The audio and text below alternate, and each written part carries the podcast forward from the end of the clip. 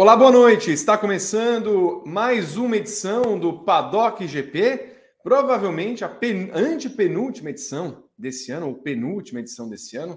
Daqui a pouco você vai saber mais um pouquinho, até porque temos pós Abu Dhabi, depois temos os melhores do ano e depois acaba esta maravilhosa temporada 2022 do automobilismo, mas tivemos a corrida que salvou esse fim de temporada, o Grande Prêmio de São Paulo é, em Interlagos, Grande Prêmio Brasil antigo, vitória de George Russell, dobradinha na Mercedes com Lewis Hamilton em segundo, um remember entre Verstappen e Hamilton na corrida, uma batida entre Norris e Leclerc, muita coisa acontecendo. Ricardo, sendo o Ricardo, graças ao bom Alá, vai se despedir da Fórmula 1. E aí também tivemos o pós-corrida que foi maravilhoso uma briguinha interna ali na Ferrari com Leclerc não aguentando mais, a eclosão de uma briga entre Verstappen e Pérez, que remete a seis meses, e também outras questões que vão acontecendo na Ferrari sobre uma possível saída eh, de Mattia Binotto. Tudo isso, ainda, ainda temos a provável confirmação de Nico Hülkenberg como piloto da Haas nos próximos dias. Você faz esse paddock GP comigo, Vitor Martins, com Gabriel Curti, com André Neto, que estiveram também comigo em Interlagos no final de semana, e com o Rodrigo Berton, que também esteve na praça automobilística, a qual gastamos 10 horas para ir e voltar. Chamo a atenção, então, para os meus comentaristas. Estamos agora iniciando o programa e peço a fala inicial dos dois Agora vocês veem a gente, né, que não podiam fazer no final de semana. Estamos com a cara e a coragem aqui no programa. Gabriel Curti, olá, boa noite. Boa noite, Vi, boa noite, Dedé, boa noite, Rodrigo Bertão, boa noite à nação Paddock, espalhada pelo Brasil e pelo mundo.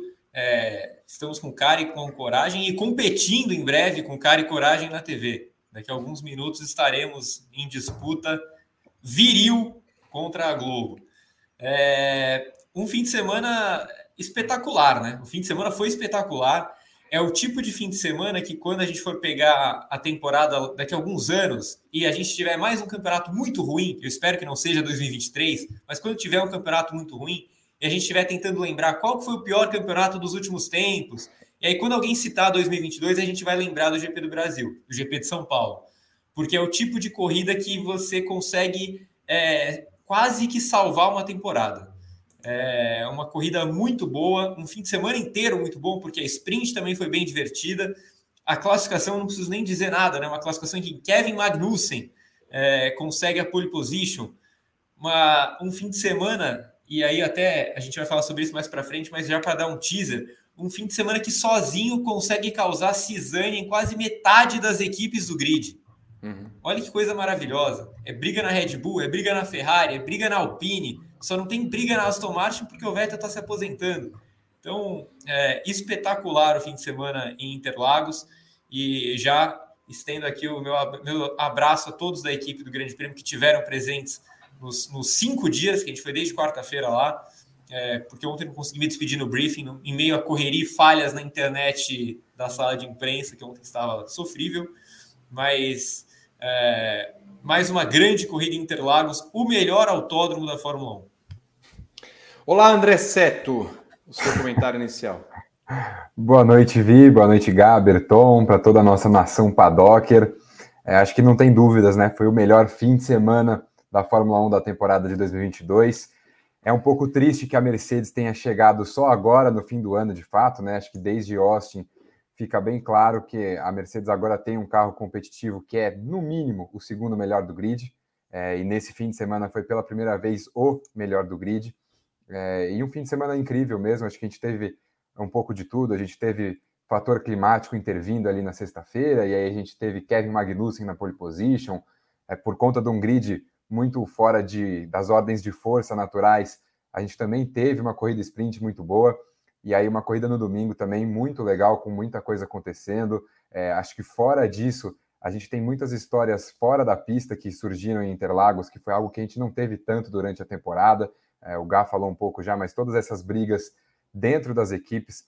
É, foi uma temporada bem quieta também nesse aspecto ao longo do ano, né? A gente não viu é, muita gente se bicando nessa temporada, até também pela falta de uma disputa por título, mas a gente viu poucas rivalidades serem criadas nesse ano. É, e Interlagos parece que explodiu tudo de uma vez.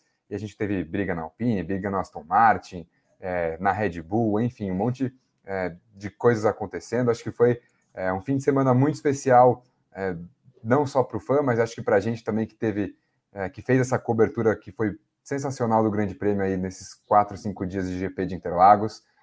então, enfim, acho que a gente tem muito assunto para falar de muita coisa que aconteceu nesse fim de semana. É, não acho que salva a temporada da Fórmula 1, acho que é, ajuda a gente a lembrar dessa temporada, ela não ficar esquecida na história.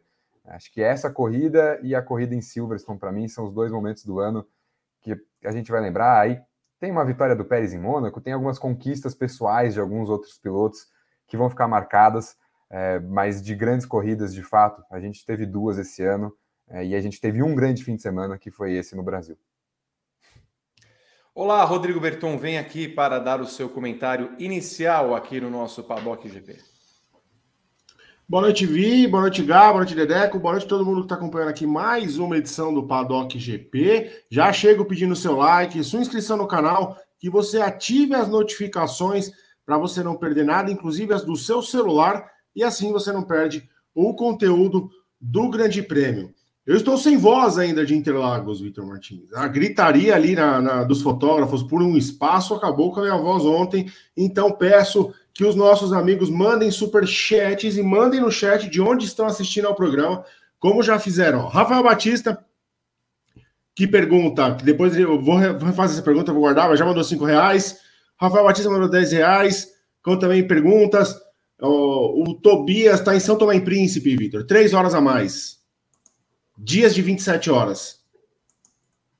Aliás, quando é que ele vai convidar a gente para ir? Ah, é. a passagem, o voucher.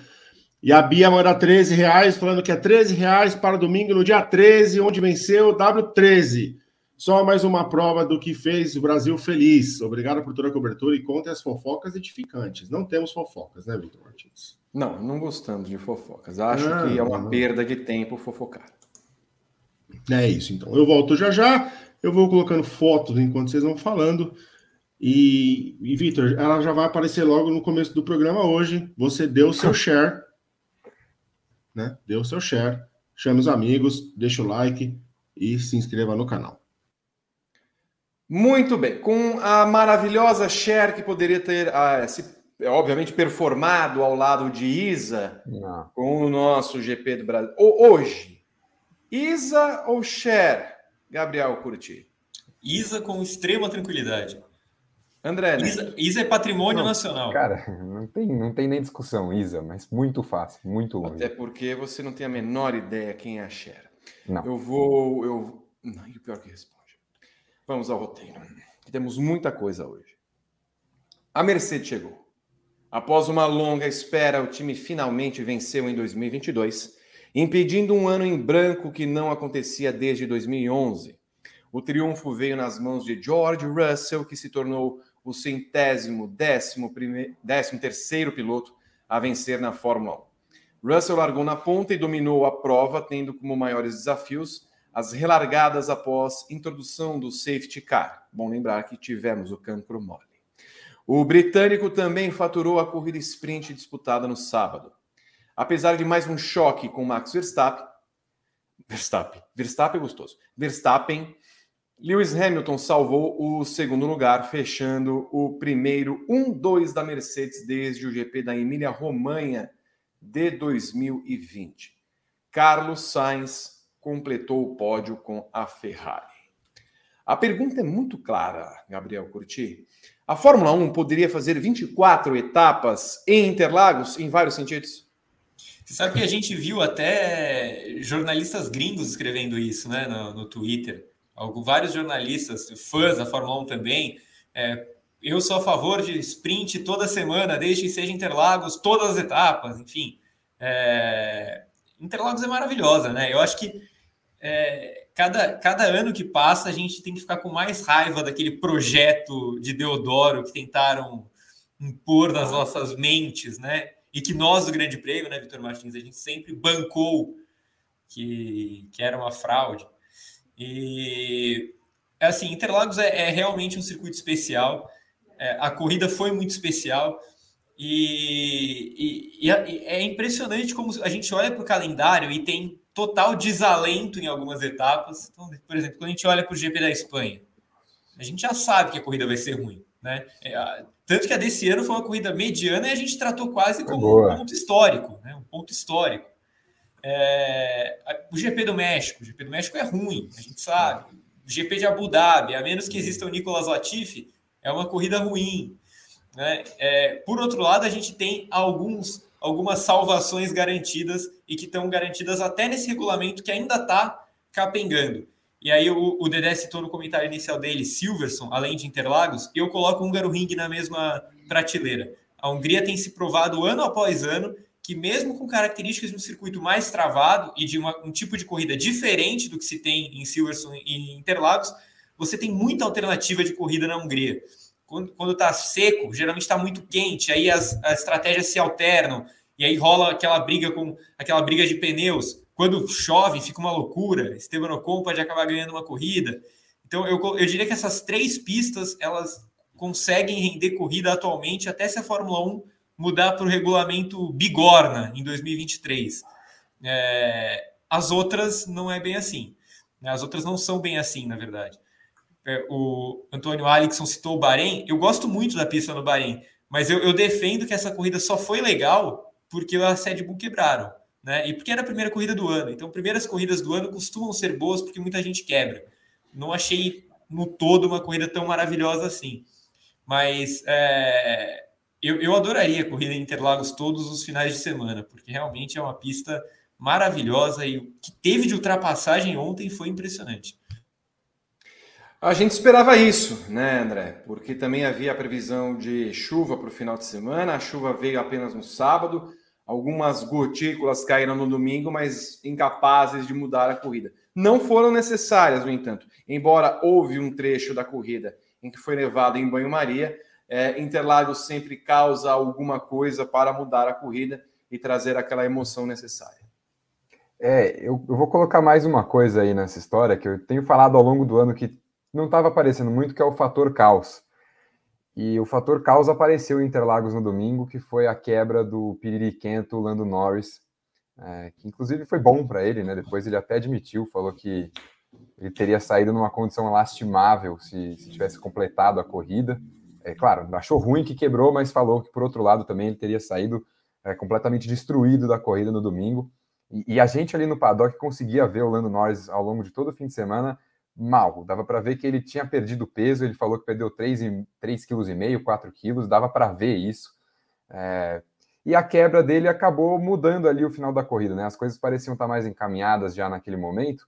É, todo mundo já tinha feito seus pit stops, tinha gente que tinha feito duas paradas, gente que fez é, três, a maioria tinha sido por conta de, de, contato no início da corrida, e aí abriu a possibilidade de alguns pilotos fazerem outras paradas, foi o caso do Alonso, é, o Pérez acabou se dando mal nessa história, porque ele teve que ficar na pista com um pneu médio é, velho, se defendendo de outros pilotos com pneus macios novos, é, e esse fator caos não tinha aparecido muito ao longo das corridas durante o ano, quando alguém quebrava, normalmente, ou vem aquele can cancro mole, né, que o Vi gosta de falar, que acaba é, prejudicando ali um pouco a emoção, e ele tentou aparecer e depois a, a, direção de prova acabou colocando o safety car mesmo na pista.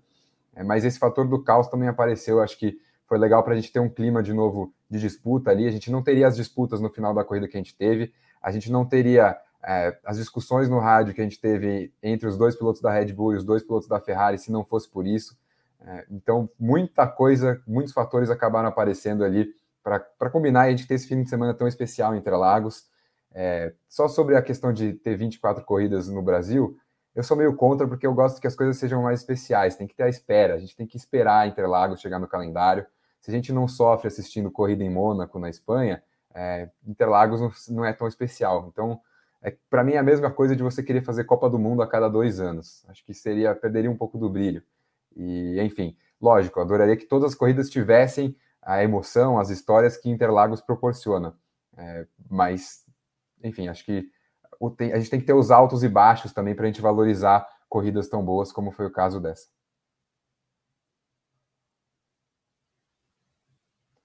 Sim. Vi, você tá sem som, Vi? Seu microfone pode funcionar, Vi. Que maravilha. Alguém mutou o meu som, é isso. Não importa. Vou retomar tudo. Eu estou em clima de Copa, eu quero que se lasque o resto. Agora eu vivo em função da Copa, eu durmo pensando na Copa, eu acordo na Copa. É isso. Eu não quero mais saber. Ah, vai ter Abu Dhabi. Caguei para Abu Dhabi. Vi hoje, hoje, hoje. hoje. Escove Olsen ou o, o nosso querido Tsunoda? Bom, é, se nem a FIA lembrou do Tsunoda, não sou eu que vou querer. Vou, eu, eu, eu, vou te dizer que foi um dos momentos do ano, tá? Na hora que a gente estiver fazendo ali a, o preenchimento da cédula da, do Melhores tá. do Ano, cena Sim. do ano, o que, o, o que era o Yucaço estacionando na reta? Freando, travando pneu na reta, cara. Pelo Não, se vocês pegarem, quando a, a, a direção de prova indica os dois carros da Williams para retomar, o Tsunoda começa a acelerar para passar. Tá Aí meio. eu acho que alguém avisa: olha, você não. E aí ele fica, ele fica lá dentro. O que, que eu fiz? O que eu fiz? Aí né, eu gostaria de ter o rádio, né? Porque ele é boca suja sem vergonha. Eu gostaria de ter o rádio dele perguntando: tá, mas por que eu não? Por que não eu? E aí depois a FIA, a FIA não falou nada, né? Falou alguma coisa? Disse, disse que houve um erro, né? Do... É. Houve uma falha. Foi, foi um cenário incomum, né? Tsunoda foi um cenário incomum, ele na pista ali e aí acaba esquecendo. É... Não basta a AlphaTauri ter feito um carro ruim, dar pro problemas todas as etapas. Nem a FIA aguenta a AlphaTauri. Não, é a, essa. Ouvi, a desculpa é, é, meio difícil de entender, assim, porque ele foi o primeiro cara que passou a linha do safety car quando o safety car entrou na pista, e aí ele entrou nos boxes, só que quando ele entrou nos boxes, ele foi mais rápido que o pelotão. E aí o computador da FIA ficou maluco, não registrou que ele estava uma volta atrás, e aí ele foi esquecido. Nós vamos falar sobre a FIA, né? Porque, óbvio, ela ia, ela ia ter que Sempre, né? das Sempre. suas, né? É impressionante. Escuta, Gabriel Curti e André Neto, eu quero saber o seguinte agora. Assim que começou a corrida, deu para perceber que a Mercedes tinha um carro bom, bom. Eu falei, hum, alguma coisa tem aí. Não só pelo fato de assim, para mim a Mercedes já chegou. Chegou. Essa coisa dela falar que ah, não sei o que aconteceu, e papapá, e pipipi, não importa muito. Ela chegou. A, a, o domínio do final de semana demonstra o seguinte: é, é um alento para nós, porque 2023 vem aí, porque nós teremos um campeonato, né? Porque a Ferrari foi incapaz de proporcionar isso para nós.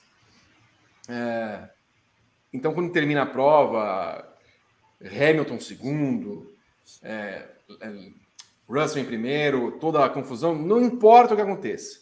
Mas nada me tira, nada me tira que o resultado do que vimos sobre a punição da Red Bull no teto orçamentário abriu a caixa de Pandora, leia-se o cofre, para que. É mesmo? Ah, é. Então vamos fazer o seguinte: vamos gastar tudo que nós temos Vamos levar peças novas. Ninguém fala que tem muita peça nova ali e tal, só mais uma. E vamos testar. Porque aí em 2023 a gente começa para valer. Porque assim, é outro carro. É Sim. outro carro. Vocês têm essa visão também, que a Mercedes já chegou para 2023 e que alguma coisa do teto de gastos tem a ver com isso, no sentido de que vale a pena furar o teto de gastos e pagar o preço? Eu estou muito curioso para saber o balanço financeiro da Mercedes, é, que vai sair daqui a 18 meses, né? Porque demora um pouquinho. É, mas eu, eu, te, eu acho muito esquisito também um, uma equipe estar evoluindo seu carro em todas as etapas até o final do campeonato, principalmente quando a gente está falando de uma equipe que não, não estava na briga por nada, né? A Mercedes hoje briga pelo vice-campeonato, mas a Mercedes não brigava pelo vice Gabriel? Não. Não. Não. Cadê? Para um pouco. É, não. Gabriel, sim. não. Não pode ser. Sim. Venha. Não. Tão jovem. Tava tão bem em Interlagos, Catito. E se foi. Ele já volta. Ele já volta. André Neto, o que tu achas? É, a Mercedes tem falado muito já, inclusive, de que o carro do ano que vem vai ser completamente diferente. E, e é muito estranho mesmo, porque a, a, Mercedes entregou o pacote de atualização novo em Austin. E a maioria das equipes já parou de atualizar o carro desse ano, já está totalmente focado em 2023 há um tempo. Que é o caso da Ferrari, é o caso. Voltou. É o caso de várias das equipes que já estão pensando no projeto do ano que vem. E a Mercedes, de fato, se a gente for pegar do começo até o final do ano, a equipe que mais evoluiu em relação aos demais é a Mercedes. Se pegar onde a Mercedes começou, onde ela chegou nesse ano, é um desenvolvimento muito grande. É, acho que a segunda colocada nesse quesito aí de evolução, né, na, na, que é um quesito de carnaval ali também, a nota 9.8 iria para a Alpine. Acho que a Alpine foi um outro carro também que melhorou bastante em relação ao começo do ano. É, mas a Mercedes assusta mesmo. E, é, enfim, a, o, o relatório Acho que vai estar todo mundo mais de olho agora, depois do que aconteceu com a Red Bull. É, a própria Red Bull, se eu não me engano, já, já teve declarações falando que acredita que sete equipes estouraram o teto esse ano. Não sei com base em que, que eles afirmaram isso. É, mas a, Mercedes tem uma evolução muito impressionante, né? Eles atribuem bastante, bastante esse último upgrade aí nos Estados Unidos para esse desempenho recente nas últimas três corridas. E, e, é o que eu falei no começo, né? A gente tinha visto a Mercedes chegar em algumas corridas, mas ainda era aquela questão do carro é, Kinder Ovo, que a gente não sabia qual que ia ser a surpresa do fim de semana. É, e aí, nessas últimas três corridas, a Mercedes esteve constantemente ali entre os três primeiros, foi mais rápida que a Ferrari nas duas últimas provas e foi o carro mais rápido nesse fim de semana, né? E era um fim de semana que a gente, que a própria Mercedes, olhava e falava: a gente não deve ser tão rápido, porque a Mercedes reconhece que ela tem um problema de arrasto que é um problema que dificulta em circuitos de retas, em circuitos de alta velocidade, que é o caso de Interlagos. É, então eu, eu, acho que a Mercedes não está blefando de falar que não sabe explicar como que foi tão bem nesse fim de semana, como que foi tão mais rápida que Ferrari e Red Bull. Acho que é, tem um aspecto aí que eles realmente não esperavam isso que isso fosse acontecer. É, a gente também não esperava, olhando todo o histórico do ano. E essa evolução, enfim, acho que a Mercedes tem um corpo técnico muito capacitado. Você não ganha a quantidade de títulos consecutivos que a Mercedes ganhou à toa, acho que isso é um fato, é, mas ao mesmo tempo gera dúvidas né, de se esse desenvolvimento todo da Mercedes, se ele foi feito, dentro dos parâmetros que a Fórmula 1 estabeleceu nesses últimos anos e com esse regulamento novo. Na cena 1, tomada 2, Gabriel Curti retoma o seu comentário. Por favor, Gabriel. Não, eu só vou divergir um pouquinho do Dedé, é, porque eu, eu achei a corrida em Austin muito mais impactante em relação ao desenvolvimento da Mercedes do que Interlagos. Eu achava a Austin uma pista muito mais desfavorável para a Mercedes do que Interlagos. É, a, a, característica da pista aqui em São Paulo talvez não seja a melhor do mundo para a Mercedes, mas o componente da altitude, ainda que seja uma altitude muito menor do que da cidade do México, ela ajuda a, se não potencializar a Mercedes, tirar um pouco da potência da Red Bull. Né? Então, é, não é simplesmente que uma pista que favoreça a Mercedes, eu concordo, mas é uma pista que desfavorece muito esse motorzão da Honda. Então, a partir do momento que você consegue colocar a Red Bull um sarrafinho abaixo, né, o sarrafo um pouquinho mais baixo, ela se torna mais acessível. E a Mercedes fez praticamente tudo perfeito esse fim de semana para atingir o sarrafo mais baixo que a Red Bull colocou. Em paralelo a isso, a gente tem uma Ferrari que diz a Ferrari, abriu mão de 2022 algumas etapas. É, o que isso quer dizer, a gente não sabe, né? Porque às vezes a Ferrari abre mão de uma temporada e volta pior na próxima. É, é Quantas etapas caixinha... não sabemos, né, Gá? Porque me parece 22 etapas ela abriu mão. Exatamente, né? A gente está falando de, de um carro que começou, que entrou na pré-temporada como o melhor carro da Fórmula 1, acho que era indiscutível, abriu a temporada como o melhor carro da Fórmula 1. É, nas férias, a Red Bull já tinha um carro levemente superior e na volta das férias parece que a gente está vendo um domínio Mercedes era híbrida, né? E não é o que a, o que a temporada mostrava até agora. Então a Ferrari me preocupa de ter abandonado a temporada desse jeito, porque eu não, não confio tanto assim nessa evolução. Mas aproveitando a sua pergunta sobre se a Mercedes chegou, a Mercedes chegou, acabou aquele meme da, da Bruna do Big Brother, urgente, a Mercedes vai entrar na temporada 2023, entrou. É, e eu acho que a gente vai ter um Mercedes e Red Bull no ano que vem espetacular, porque a Red Bull é, vai melhorar esse carro de alguma forma. Ela sempre melhora seus carros. Mas a redução do túnel de vento, que já seria natural pelo título, mais a redução é, do, da punição pelo teto orçamentário, deixa, deixa as coisas ainda mais difíceis. E digo mais, hein? Se a Mercedes chegar em terceiro nesse campeonato, por mais que ela perca uma graninha, ela vai ter uma vantagem ainda maior no túnel de vento, porque a vice-campeã perde túnel de vento mais do que a terceira colocada. Será que vai valer a pena, Gá? Vamos fazer de tudo para não sermos vice? Fizeram essa pergunta para o Sainz na, na quinta-feira, né? Ele disse que ele não achava que fazia muito sentido isso, porque é muita grana, né? Separando o segundo e o terceiro lugar. E esse lado financeiro realmente, realmente pesa. A gente sabe que a Fórmula 1 não é um, não é um esporte tão sustentável assim. Qualquer dinheiro que você ganhe é dinheiro. E é uma boa diferença ali. Mas, em termos de evolução, é, 5% de túnel de vento a mais agrada, né? Sim, sem dúvida. André Neto, George Russell, o menino chorou desde a curva 2, se emocionou, agora é um vencedor de corridas, o centésimo décimo terceiro da história da Fórmula 1. Era uma vitória que estava entalada desde aquele GP em Sakir, quando ele tinha tudo para vencer e deu tudo errado no final da corrida. E no final das contas também termina uma sequência de corridas em que o Russell foi anti-Russell, porque ele vinha muito bem na temporada, depois teve. Veio as, veio as férias para o Russell, o negócio deu uma degringolada. As últimas provas eram um horror. E, no entanto, venceu no sábado a sprint, dominou a corrida, venceu de ponta a ponta é, o GP de São Paulo. Agora, é, e aí basicamente termina na frente do Hamilton. Ele está 25 pontos à frente do Hamilton. O Hamilton só ultrapassaria se e somente se vencesse a corrida, fizesse o ponto da volta mais rápida e Russell ultrapassasse. Aliás, situação parecida de Russell com Pérez e, e Leclerc.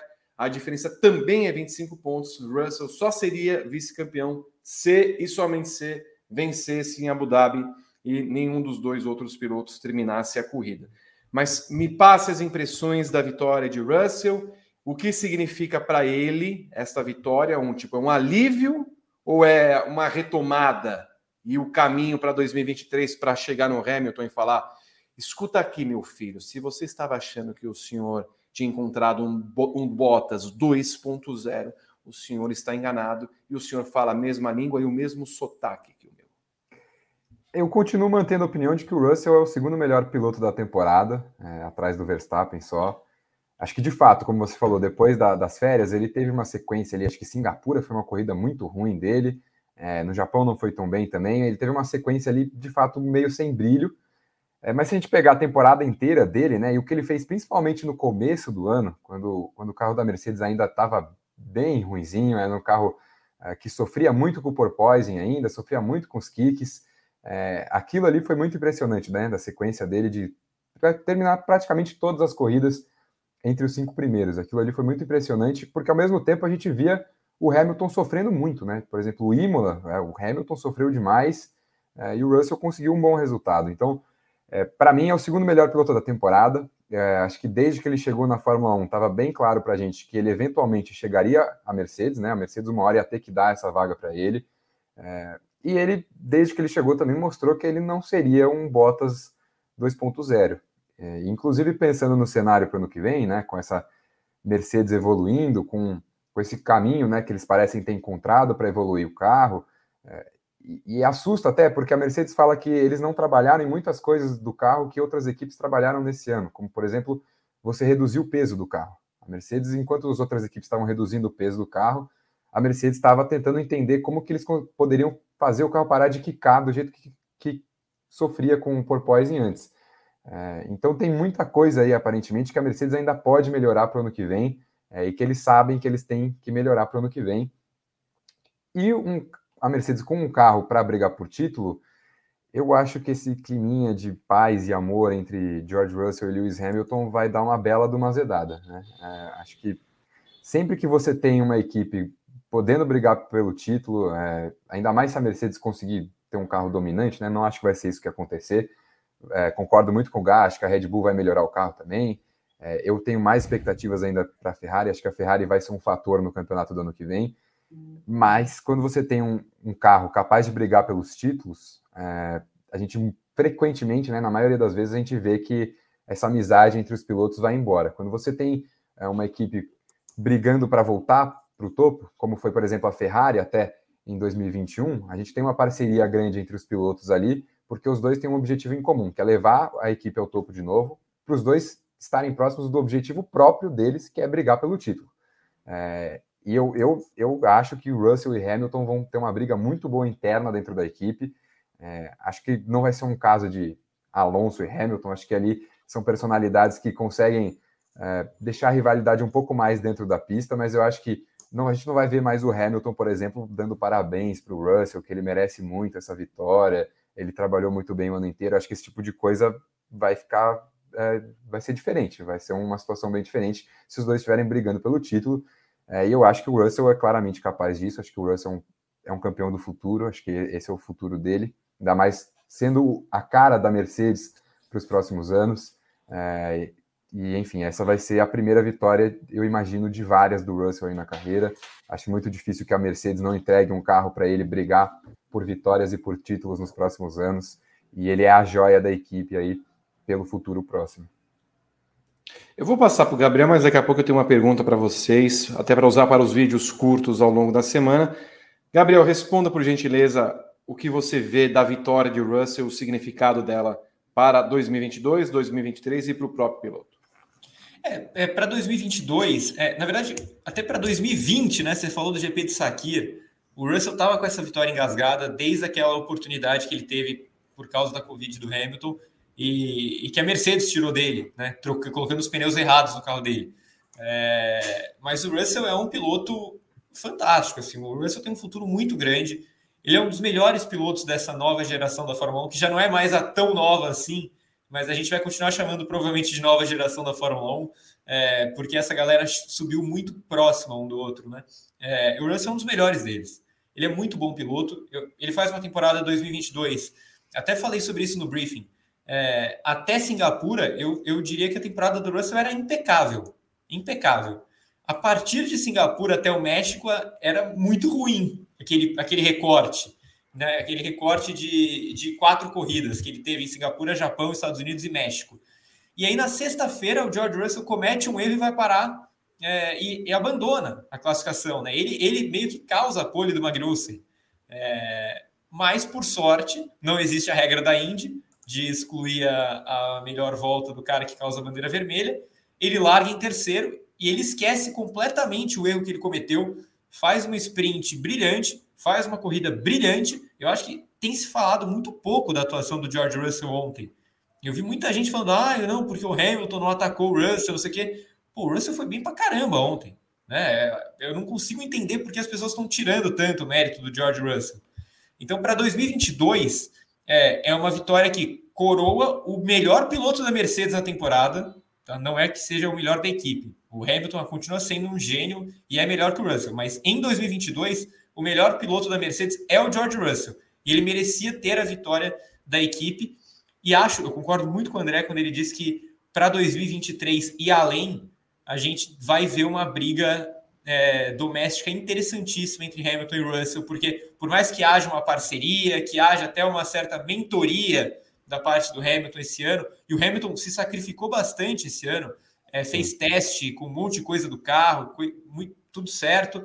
É, mas eu acho que ano que vem o bicho começa a pegar, porque quando você está disputando o quarto lugar do Mundial de Pilotos, é uma coisa, né? Você está meio que tentando levar a Mercedes para voltar ao topo, para alcançar primeiro a Ferrari e depois a Red Bull. Então você se une, você tem um clima melhor, mas disputando o título, eu duvido que um queira ceder para o outro. Então acho que a gente vai ter mais uma equipe tendo potenciais conflitos, porque o Russell definitivamente não é o Valtteri Bottas. Ouvi, Sim. Só, só rapidinho para completar. O, o Russell perguntou no rádio durante o safety car ali no final se eles estavam disputando a corrida ali, ele e o Hamilton. E a Mercedes confirmou, falou: tá tudo liberado. Então não foi que o Hamilton não atacou o Russell, foi que o Russell controlou a corrida mesmo. Eles tinham um ritmo parecido ali no final é, e ele não abriu margem para o Hamilton tentar um ataque no final da prova. Inclusive, fazendo um parênteses, vocês não acompanharam em Interlagos a transmissão, mas eu digo que na emissora que transmite a corrida, cogitaram isso, dizendo que o Hamilton tinha sido generoso com o seu companheiro de equipe em não atacar. Isso também dá o tom do que foi a cobertura esportiva da televisão brasileira, que movimentou seus repórteres para ficar na arquibancada, com vários deles falando da questão do público em cima. Mas, enfim, bobeira. Eu pergunto a vocês o seguinte, então. Russell tem 265 pontos, Hamilton tem 240. É bem provável, portanto, muito ínfima a chance de Hamilton passar Russell no final desse campeonato. Bastaria a Hamilton apenas, então somente vencer a corrida, fazer o ponto da melhor volta e torcer para o Russell abandonar. Não vemos isso. De qualquer forma, terminando Russell à frente de Hamilton, é um caso raro na história do piloto que é sete vezes campeão do mundo que só perdeu uma vez uma disputa para o seu companheiro de equipe, que foi em 2011, se não me engano, com Jenson Button. Estou correto? 2016 também. É, a, em 2016 do, com, além com o título de Rosberg. Sim. Foi o Button. Então, é raro acontecer, né? É um, é um, é um quase um cometa. Aconteceu, ele estreou em 2007, 2011, 4, a quinta temporada, depois na décima primeira temporada, depois na décima uh, quinta temporada que não importa.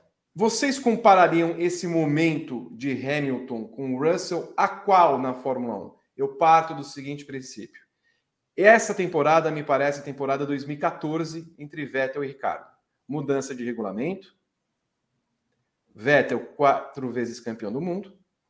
E aí ele perde, com a mudança de regulamento, a disputa interna para Ricardo e começa a mudar internamente alguma coisa na Mercedes. André e Gabriel, vocês veem como essa disputa comparável a outras disputas de companheiros? Ou se não virem nenhuma, nenhuma comparação, também fiquem à vontade.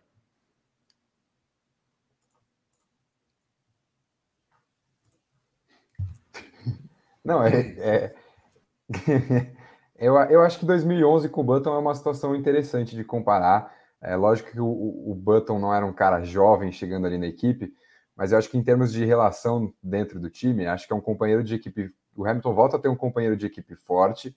É, são dois britânicos. Não é necessariamente um cara mais talentoso que o Hamilton, concordo com o Gás, acho que o Hamilton hoje ainda é melhor do que o Russell. E se for pegar a comparação do Vettel com o Ricardo, eu acho que ali o, o Ricardo já me parecia um, um, piloto melhor do que o Vettel naquele momento. É, depois as coisas, enfim, desandaram para o Ricardo. Mas é, eu acho que é uma situação parecida, assim, de ter uma dupla forte que naquele caso eles não estavam brigando por títulos também, e, e que para o futuro eu acho que pode dar uma rixa ali, mas eu acho que ao mesmo tempo seria uma rixa de gentlemen. Com perdão do inglês levemente indiano aqui, mas é isso. Mas também o seu inglês indiano fala o correto da McLaren.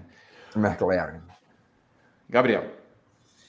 Eu, eu acho a comparação com 2014 boa no sentido de mudança de regulamento, é, no sentido de um cara vindo de fora e meio que é, tomando de assalto a disputa interna, pelo menos em um ano.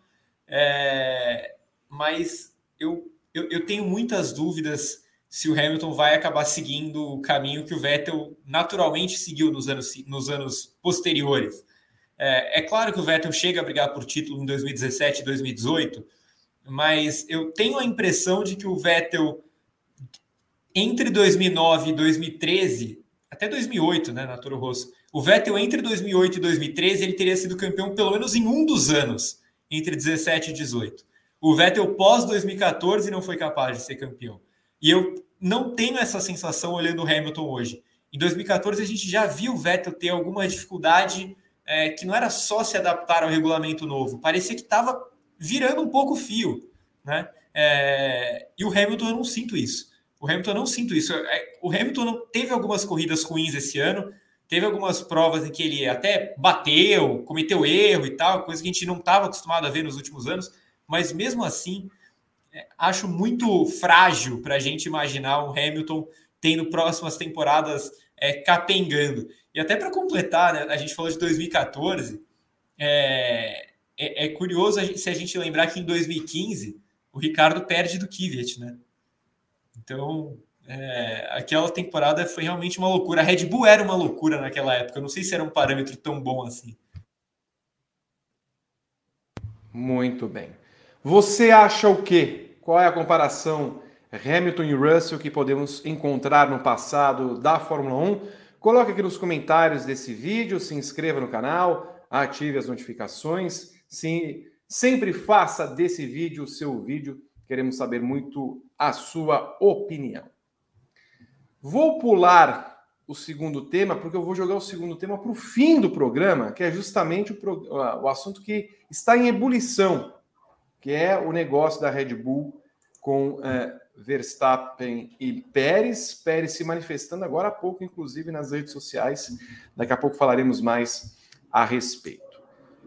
O tema, então, vamos pular para o tema 3 aqui do nosso programa, Atrás da Mercedes em Interlagos, a Ferrari viu o melhor fim de semana em termos de desempenho dos pilotos em 2022. O espanhol Carlos Sainz voltou ao pódio com o terceiro lugar, mesmo precisando de um pit stop no começo da prova para tirar uma viseira presa na roda. Charles Leclerc, imensamente prejudicado pelo erro na escolha dos pneus na sexta-feira, caiu para as últimas posições ao ser tocado por Lando Norris e parar no muro no começo da prova, mas também se recuperou e chegou na quarta posição, à frente dos dois carros da Red Bull, mas não gostou nada. Com os resultados de Interlagos, a Ferrari carrega 19 pontos de vantagem sobre a Mercedes antes do fim da temporada em Abu Dhabi.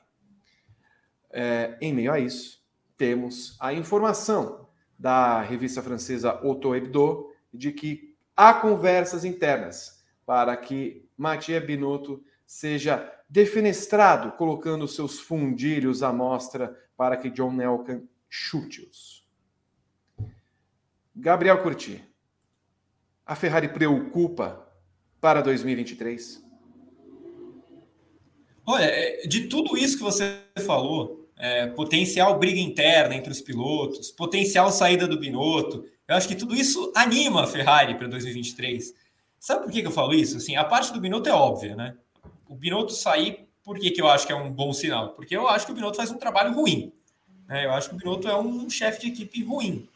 Então, na minha visão, a possível demissão de Matia Binotto seria uma boa notícia para a Ferrari e não exatamente uma preocupação.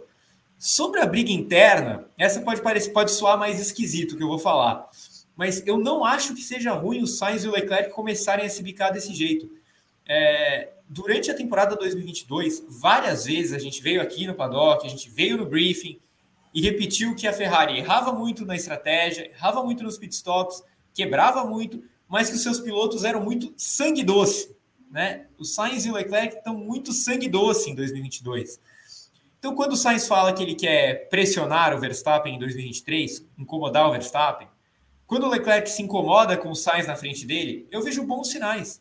Eu, eu gosto de ver pilotos sendo competitivos ao extremo.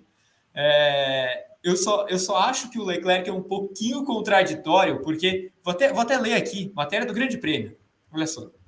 A gente postou, uh, a, gente, a gente publicou na quinta-feira. É, Leclerc descarta foco em briga por vice na Fórmula 1. Não é minha prioridade. Né? E aí, quando ele começa a dar aquele meio piti no, no rádio ontem, aparentemente ele tá ligando para o vice-campeonato, né? Mas eu entendo o lado dele, porque realmente um cara que, que foi lá para trás, fez uma corrida muito boa de reação, você fica com aquele gosto de quero mais, né? O pódio tão perto. E, e o Sainz também fez uma corrida muito boa. Então, Vi, respondendo a pergunta se a Ferrari preocupa, acho que por todos esses fatores, não são fatores para ela se preocupar ela pode se preocupar com outras coisas, né? Os erros que ela vem a cometer, o erro em desenvolvimento de carro eventualmente. Mas em termos de pilotos querendo se enfrentar, querendo mais, ótimo. Binotto saindo, excelente. É, performances dos dois, para mim, Interlagos, os dois foram muito bem. O Leclerc fez uma corrida de recuperação muito boa, poderia ter ficado mais à frente se o Norris não tivesse catapultado ele. E o Carlos Sainz, na minha visão, foi o melhor piloto do final de semana inteiro. Como é que você vê, André Neto? É, eu, eu, eu discordo um pouquinho do Gás, só quando na questão do Carlos Sainz, que eu acho que o Sainz não é tão sangue doce assim.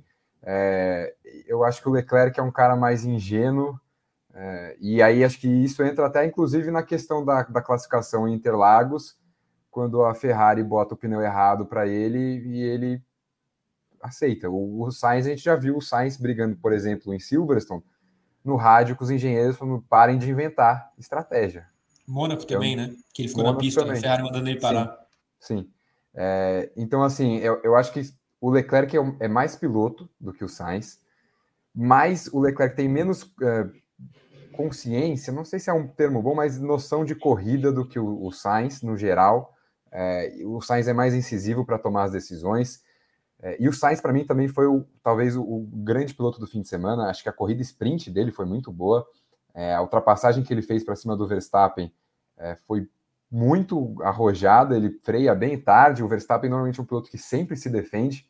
Ele sempre dá uma fechadinha na linha interna para evitar justamente esse tipo de manobra que o Sainz fez. É, e ele não fez isso porque o Sainz estava realmente muito atrás antes da freada. É, os dois acabaram até se tocando um pouco por conta disso. Mas é, eu acho que o, o, Sainz eu vejo ele tendo um pouquinho mais de sangue no olho do que o, o Leclerc.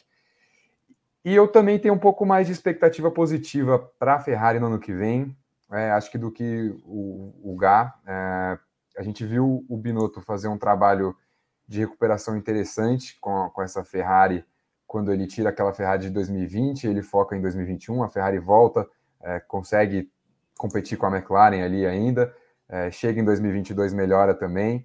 E, enfim, eu também tenho muitas críticas em relação ao Binotto. Acho que o Binotto é um cara que falta sangue no olho. Acho que é, quando a gente compara principalmente com o Horner e com o Toto Wolff, que são é, os chefes das duas equipes que nos últimos anos se acostumaram a vencer, ele fica muito atrás. Ele é um cara que. É, acho que os chefes de equipe e os grandes pilotos eles defendem o lado deles ao máximo. É, é o caso que a gente viu do Verstappen nesse fim de semana, é o que a gente viu é, do Horner deixando tudo sob portas fechadas, não querendo vazar nada do que aconteceu na discussão interna. É, enfim, é o que a gente viu no ano passado inteiro na disputa Mercedes-Red Bull.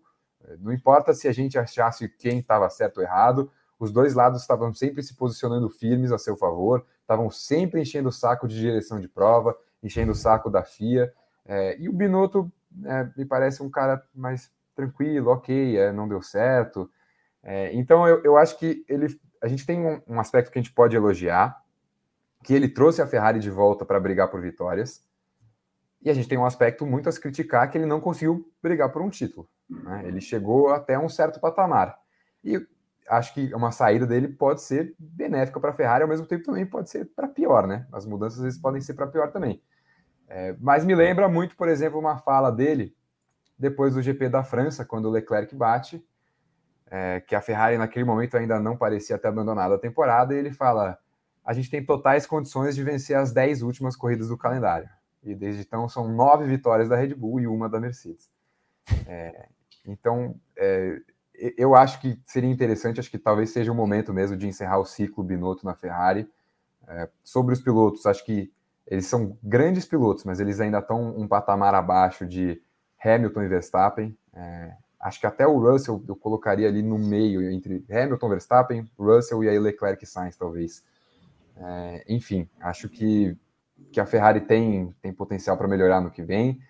E o, o grande fator para mim né, de avaliar caso o Binotto fique vai ser se de fato esse foco que eles pararam a temporada no meio para 2023 se vai dar certo isso, porque se a Ferrari chegar para a próxima temporada com um carro pior que o da, da Red Bull e o da Mercedes, Aí, para mim, é caso do, do Binotto ser mandado embora com duas, três corridas, porque ele bancou essa decisão de focar na próxima temporada e a Ferrari tem que brigar pelo título na próxima temporada, tem que voltar a brigar por títulos, é, que é o que não tem acontecido nos últimos anos.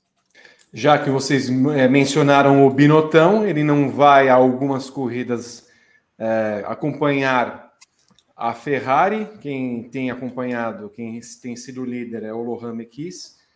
É, não, não teve muita mudança, mas assim, não é, que, não é que não teve muita mudança. No México, a Ferrari foi um horror. Foi a pior prova da Ferrari foi. no ano.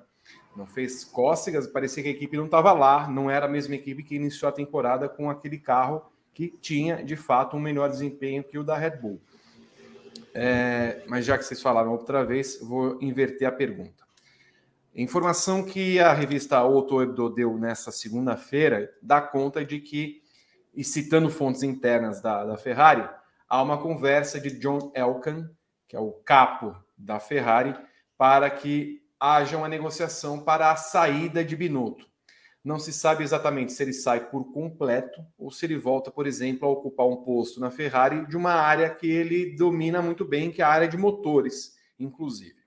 Mas há essa conversa interna e por isso é, o Binotto não estaria viajando para as etapas. Ainda não há uma decisão em relação a isso, segundo, segundo consta a informação da Hebdo, e que o, a gota d'água para o Welcome foi o GP da Inglaterra nesse ano, e aí também as consequências que vieram acontecendo, porque é notável, é notório que em todas as corridas o Leclerc está um tanto quanto puto com qualquer coisa que aconteça. Ele já chega para falar com alguém de cabeça baixa, ou alguém chega nele para Olha, depois a gente fala, depois, não sei, porque ele não entende, ele é um bate-cabeça completo.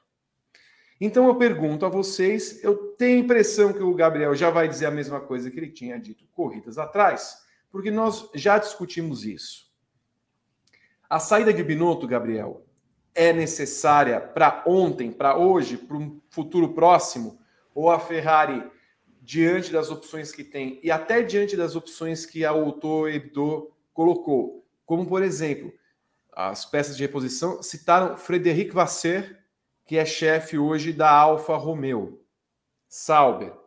E aí não se explica exatamente o porquê, mas pode-se depreender uma coisa. Se a Audi vem para Sauber, pode ser que essa retomada da Sauber, essa tomada da Audi sobre a Sauber já coloque, obviamente, alguém da confiança Sim. da Sauber, da confiança da Audi. Então o Vasser já sabe que estava ali com, putz, eu vou perder meu emprego e tudo mais tal. É o melhor nome? Mequias é o melhor nome? Há um outro nome disponível? Ou Binotto deve ser. Sem... Escuta, vamos mudar tudo, Binotto. Você precisa ter uma outra atitude, mas nós vamos confiar em você. É, assim, é, começando pelo Frederic Vasser, vai para ficar mais fácil. É, eu gosto muito do Frederic Vasseur, eu acho ele muito bom chefe de equipe, mas eu tenho um pouco aquela sensação, não é, na verdade não é uma sensação, eu tenho um medo, né? É, dele ser um bom chefe de equipe pequena e, e sentir quando vai para uma equipe grande. A gente vê muito isso acontecer no futebol, né? pega, por exemplo, o Guto Ferreira. Eu sou muito fã de Guto Ferreira, mas coloca o Guto Ferreira para treinar um, um time gigantesco eu não sei se Guto Ferreira vai ser o melhor nome, né? Não foi o melhor nome no Inter, por exemplo. É, no Curitiba, por exemplo, acabou de salvar o rebaixamento, fez um belo trabalho no Ceará. Eu, eu faço um pouco esse, esse, esse paralelo com o, com o Frederico Vasseur. Citaram aí o Jair Ventura. É, Jair Ventura é um técnico que eu acho muito subestimado, mas quando ele teve as chances no Corinthians e no Santos, foi uma coisa sofrível. No Botafogo ele foi bem. No Goiás foi excelente, no Juventude, enfim. Então eu tenho, eu tenho esse, esse, esse temor pelo Frederico Vasseur dar um passo grande demais ao saltar direto da Alfa Romeo para a Ferrari. É, eu acho que o Lohan Mekis não, não seria um nome tão ruim assim. Uma linha sucessória, você já pega alguém que conhece a casa e tal. Mas eu, eu acho, respondendo a outra parte da pergunta, eu acho que o Binotto tem de sair da chefia da Ferrari se ele aceitar ser realocado eventualmente para fazer alguma outra função interna tudo bem, mas eu acho que como chefe de chefe dos chefes na Ferrari, ele não foi bem, né? Eu acho que a comparação, por exemplo, com o Maurício Arrivabene, ela é muito ruim pro pro Mattia Binotto, né? E, e aí é uma coisa que os italianos não gostam de ver isso acontecendo. Os italianos defendem muito que a Ferrari use é, os, os caras formados dentro da Ferrari, fizeram motor, né? Bateram prego na fábrica. Então, os, os, os, italianos torcem muito pelo sucesso do Binotto e torciam o nariz para o Arrivabene, porque o Arrivabene era o cara que vendia cigarro. É, mas é fato, o trabalho do Arrivabene foi muito superior ao do Binotto, especialmente no que, se diz, no que diz respeito à é, evolução de um ano para o outro, porque eu concordo com o André, a Ferrari realmente melhorou seu carro, mas com a Arrivabene ela deu um salto muito grande de um ano para o outro e as estratégias eram muito superiores ao que são esse ano. Então, na minha visão, o Binotto não tem não tem cacife para ser o chefe supremo da Ferrari. É, mas eu vou colocar outros três nomes aqui que, na minha visão, é, deveriam ser pelo menos reconsiderados na Ferrari. Né? O Xavier Marcos, engenheiro do Leclerc, o Ricardo Adami, engenheiro do Sainz, e o Iñaki Rueda, que é o estrategista da Ferrari. eu me espanto muito que esses três caras não sejam tão questionados ainda, porque o Binotto está acima deles. Mas quem toma uma decisão pior que a outra são esses caras. Teria de fazer uma limpa geral, então. Exato, eu, eu, queria muito ver, por isso até que eu nem julgo a participação do Lohan Mequis nessas últimas etapas, porque ele não tem carta branca eventualmente para demitir os engenheiros. Mas se ele tiver essa carta branca, eu quero ver o que ele vai fazer, porque esses três são experientes, são é, experimentados, eles fazem um 2022 grotesco. Né? Os estrategistas da Ferrari, a gente sempre fala, ah, são péssimos estrategistas da Ferrari. Então, estou dando nome, nomes aos bois. Esses três precisam ser reconsiderados. André Neto, minuto já era? Quem deveria entrar no seu lugar caso já vai? Eu concordo muito com o Gar. Eu tinha pensado, inclusive, na mesma analogia para falar do Vassan, de jogador de time pequeno. É, e eu acho que ele não tem essa postura também, que nem eu falei, de Toto Wolff e Christian Horner, é, se fosse o caso de precisar defender os interesses da Ferrari. Né? Ele é um cara que a gente acaba não falando muito é, durante as corridas, ele é mais é restrito, eu acho. É, enfim, acho que o um chefe de equipe que quer brigar por título tem que ser uma figura mais incisiva. E eu vi gente falando do Gunther Steiner aí nos comentários também. Eu queria deixar claro aqui que, para mim, o Gunther Steiner é um dos piores chefes de equipe da Fórmula 1. É, não, é muito carismático, vai bem no Netflix e tal, mas o Magnussen tomou três bandeiras pretas e, e, laranjas na temporada, que só ele tomou. E o Gunther Steiner, para mim, tinha que ter feito Mas muito mais do que ele tem fez. Culpa. O, o, o, o, Guntinho tem culpa da bandeira preta e, laranja? Não, mas a reação dele tinha que ser completamente diferente. E seria diferente se fosse com qualquer outra equipe. Então, como ele não. Tem que latir um pouco mais, o já que ele não morde, tem que latir um pouco. Então, aí, aí a FIA pisa em cima. Então, assim, é, eu, eu tenho minhas restrições com o Gunther Steiner e acho que a, a, o fato da Haas todo ano começar bem, é, todo ano não, né? Tem anos aí que começou muito mal e terminou muito mal também. Mas esse ano, por exemplo, começou razoavelmente bem e foi piorando cada vez mais. É, então eu tenho minhas restrições com o Steiner aí. É, acho que o Mekies pode ser um nome interessante. Tem se falado no Seidel também da McLaren. É, também acho que não é um cara tão incisivo que nem esses outros que a gente está falando, mas é, parece que ele controla a situação na McLaren muito melhor do que o Binotto faz na Ferrari. E a gente viu é, nesse ano, acho que é grande diferença, né? Eu elogiei o trabalho do Binotto de melhorar a Ferrari ao longo dos anos, mas nesse ano a gente ficou com uma sensação de bagunça mesmo na Ferrari, vendo as corridas, a estratégia, a sensação é de que a Ferrari é, parecia estar perdida é, na estratégia de corrida, errava pit stop, era um caos gen generalizado dentro da equipe. É, e aí fica justamente essa, o questionamento sobre a falta de comando, a falta de, de postura do Binotto né, nessas, nessas ocasiões. Concordo com o Gá também, acho que a parte de estratégia da Ferrari tem que ser muito criticada. É, acho que o, o final de temporada da Ferrari, se tem alguma coisa que a gente pode olhar e falar que melhorou, é a parte de estratégia, mas é porque o começo do ano foi um desastre. Então, se tivesse piorado, é, assim, enfim, não, acho que não tinha como ter piorado. É, então, não, não sei o que, que a Ferrari vai buscar. Eu acho que é sim também o momento de trocar o Binotto. Acho que é hora de, de fazer uma transição aí, buscar um outro nome.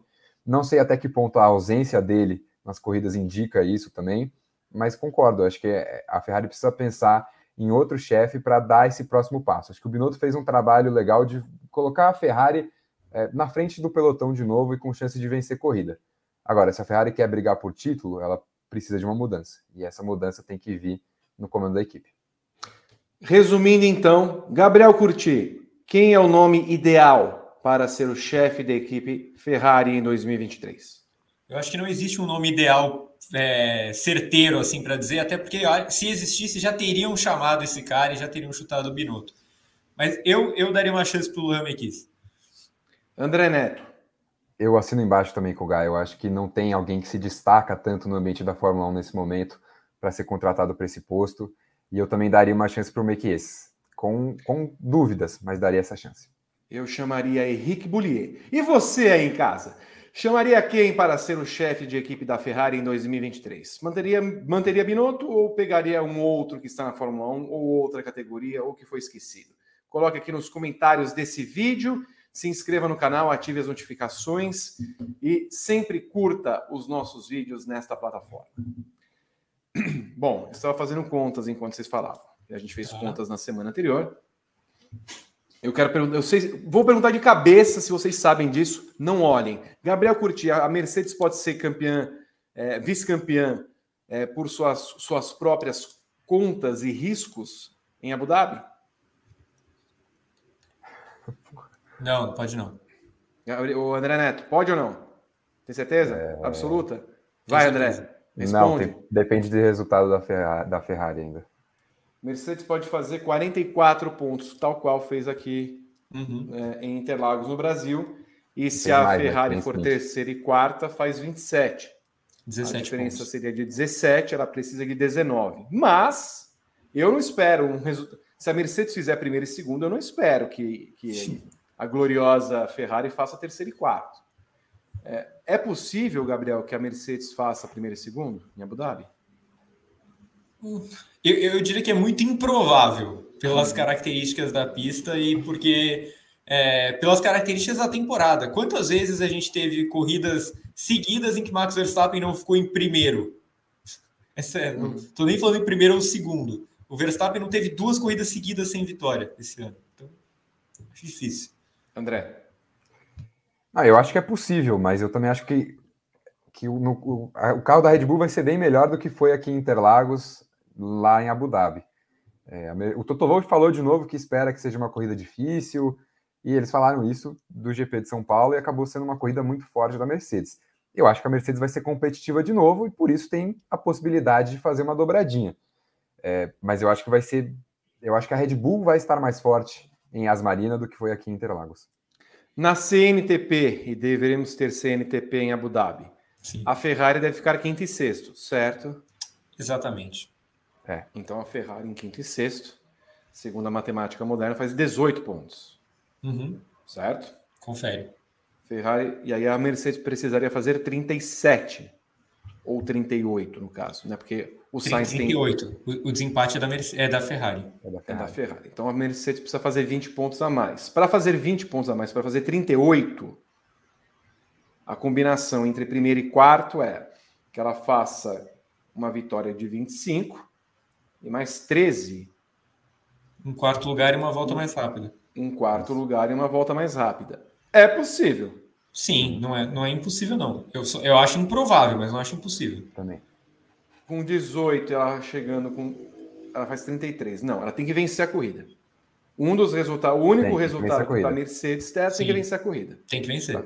Tem que vencer a corrida. Um dos pilotos tem que vencer. Não vencendo a corrida, a Mercedes não fica com o vice-campeonato. Óbvio, considerando, claro, que a Ferrari vai terminar em quinto e sexto. Né? a gente pode esperar. Vai que a Alpine, sim. Aliás, daqui a pouco, que desempenho É absurdo. É absurdo, meu Deus do céu. Que desempenho. Repito a pergunta da semana passada para Gabriel Curti e para André Neto. A Mercedes consegue passar a Ferrari no Mundial de Construtores para ser vice desse ano? Acho que não, mas na semana passada, semana passada não, na retrasada que a gente respondeu isso, né? É, a gente falava que a Mercedes precisaria ter um GP de São Paulo perfeito para chegar em Abu Dhabi com alguma chance. Ela teve. Ela teve um GP de São Paulo. Só não foi perfeito porque a Red Bull hibernou. Né? Se a Red Bull tivesse ficado em terceiro e quarto, ou o Alonso se metido ali na frente de uma Ferrari, aí o bicho estava pegando. Mas eu ainda acho a Ferrari favorita esse vice-campeonato. Mas, é... mas a Mercedes fez a primeira parte da, da missão quase impossível. Agora vem a segunda. Aliás, eu digo mais, Gá. A Mercedes só não vai ser vice-campeã por causa de Lando Norris. Porque se ele não tivesse parado a corrida de ontem, bem provável que o Leclerc, é. teria terminado em sétimo ou oitavo e o Sainz, uh, Sainz ficar em terceiro. O Sainz ficar em terceiro. ou quarto. Sim. É, terceiro ou quarto. Mas a, a, Ferrari perderia muitos pontos na corrida desse domingo. André Neto. É, eu concordo. Acho que a, a Ferrari vai acabar levando. É, acho que Acho que a Ferrari vai ter uma, um desempenho melhor também do que foi, por exemplo, no México, que foi aquele desastre. É, não sei se vai ser necessariamente um quinto ou sexto, acho que vai brigar um pouquinho mais. Mas, de fato, a, ordem de forças agora, a Ferrari virou a terceira equipe nessa reta final aí é, de temporada da Fórmula 1. E você em casa vá, acha que a Mercedes vai ser vice-campeã? Também coloque aqui nos comentários, eu quero saber a sua opinião. Eu, olha, não acho que a Mercedes vá ganhar a corrida. Acho que o Verstappen tende a ser o favorito e voltar com, com o seu domínio, encerrando a temporada é, com uma vitória. Agora, eu não garanto que a Ferrari vai ser quinta e sexta. Então aí tem, tem esse, esse ponto aí, porque caiu muito o desempenho da Ferrari nesse ano. Muito, mas muito. Então, ela está se esforçando para perder esse vice-campeonato. E só, e só por estar ainda disputando o vice-campeonato de uma temporada em que ela começou melhor, denota como é uma draga essa porcaria italiana. É, enfim, vamos ver o que vai acontecer nesse final de semana. Falando em porcaria, eu chamo o Rodrigo. Opa, não, não chamo não. Fale, Gabriel Curti. Posso só passar um dado para a gente, pra, só para encerrar o assunto, só para a gente refletir enquanto você chama o Rodrigo Berton. Quando começou a temporada, GP do Bahrein, primeira corrida, Charles Leclerc fez a pole enfiando sete décimos no Lewis Hamilton. Aí, fiquem com essa informação aí. Rodrigo Berton, vem. Eu só quero entender o motivo desse ataque tão forte e, e contundente como, à minha pessoa. Como não foi completada a frase, o ah. ataque ele não existiu. Ok. Rafael Batista pergunta: qual ultrapassagem foi mais desnecessária? A do Max no Pérez ontem ou a do Schumacher no Barrichello no final do GP de Mônaco de 2005? Eu vou dizer uma coisinha, só para dar uma pimenta no, no assunto. O Pérez não fez nada, nada para defender a posição. Nada, nada. Ele estende um tapete. Ele vê o Verstappen, oh, majestade, passe. Eu me curvo a você. Ó, oh, querido, rei, rei de Orange. É só isso.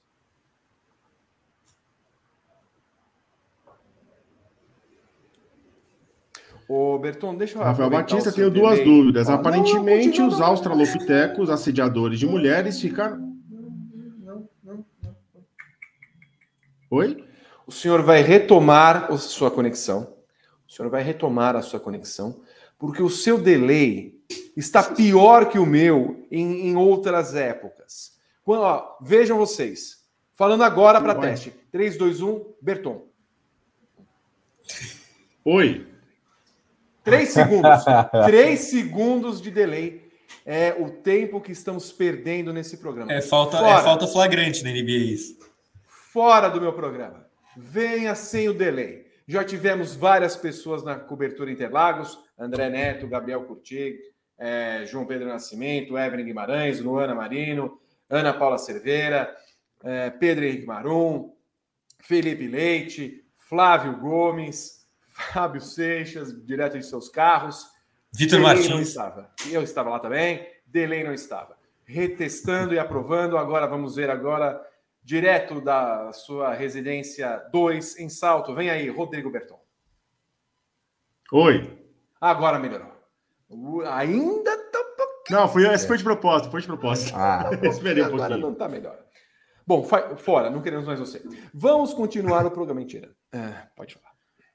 É, o Rafael Batista falou que tem duas dúvidas. Aparentemente, os australopitecos assediadores de mulheres ficaram em casa nesse ano, certo?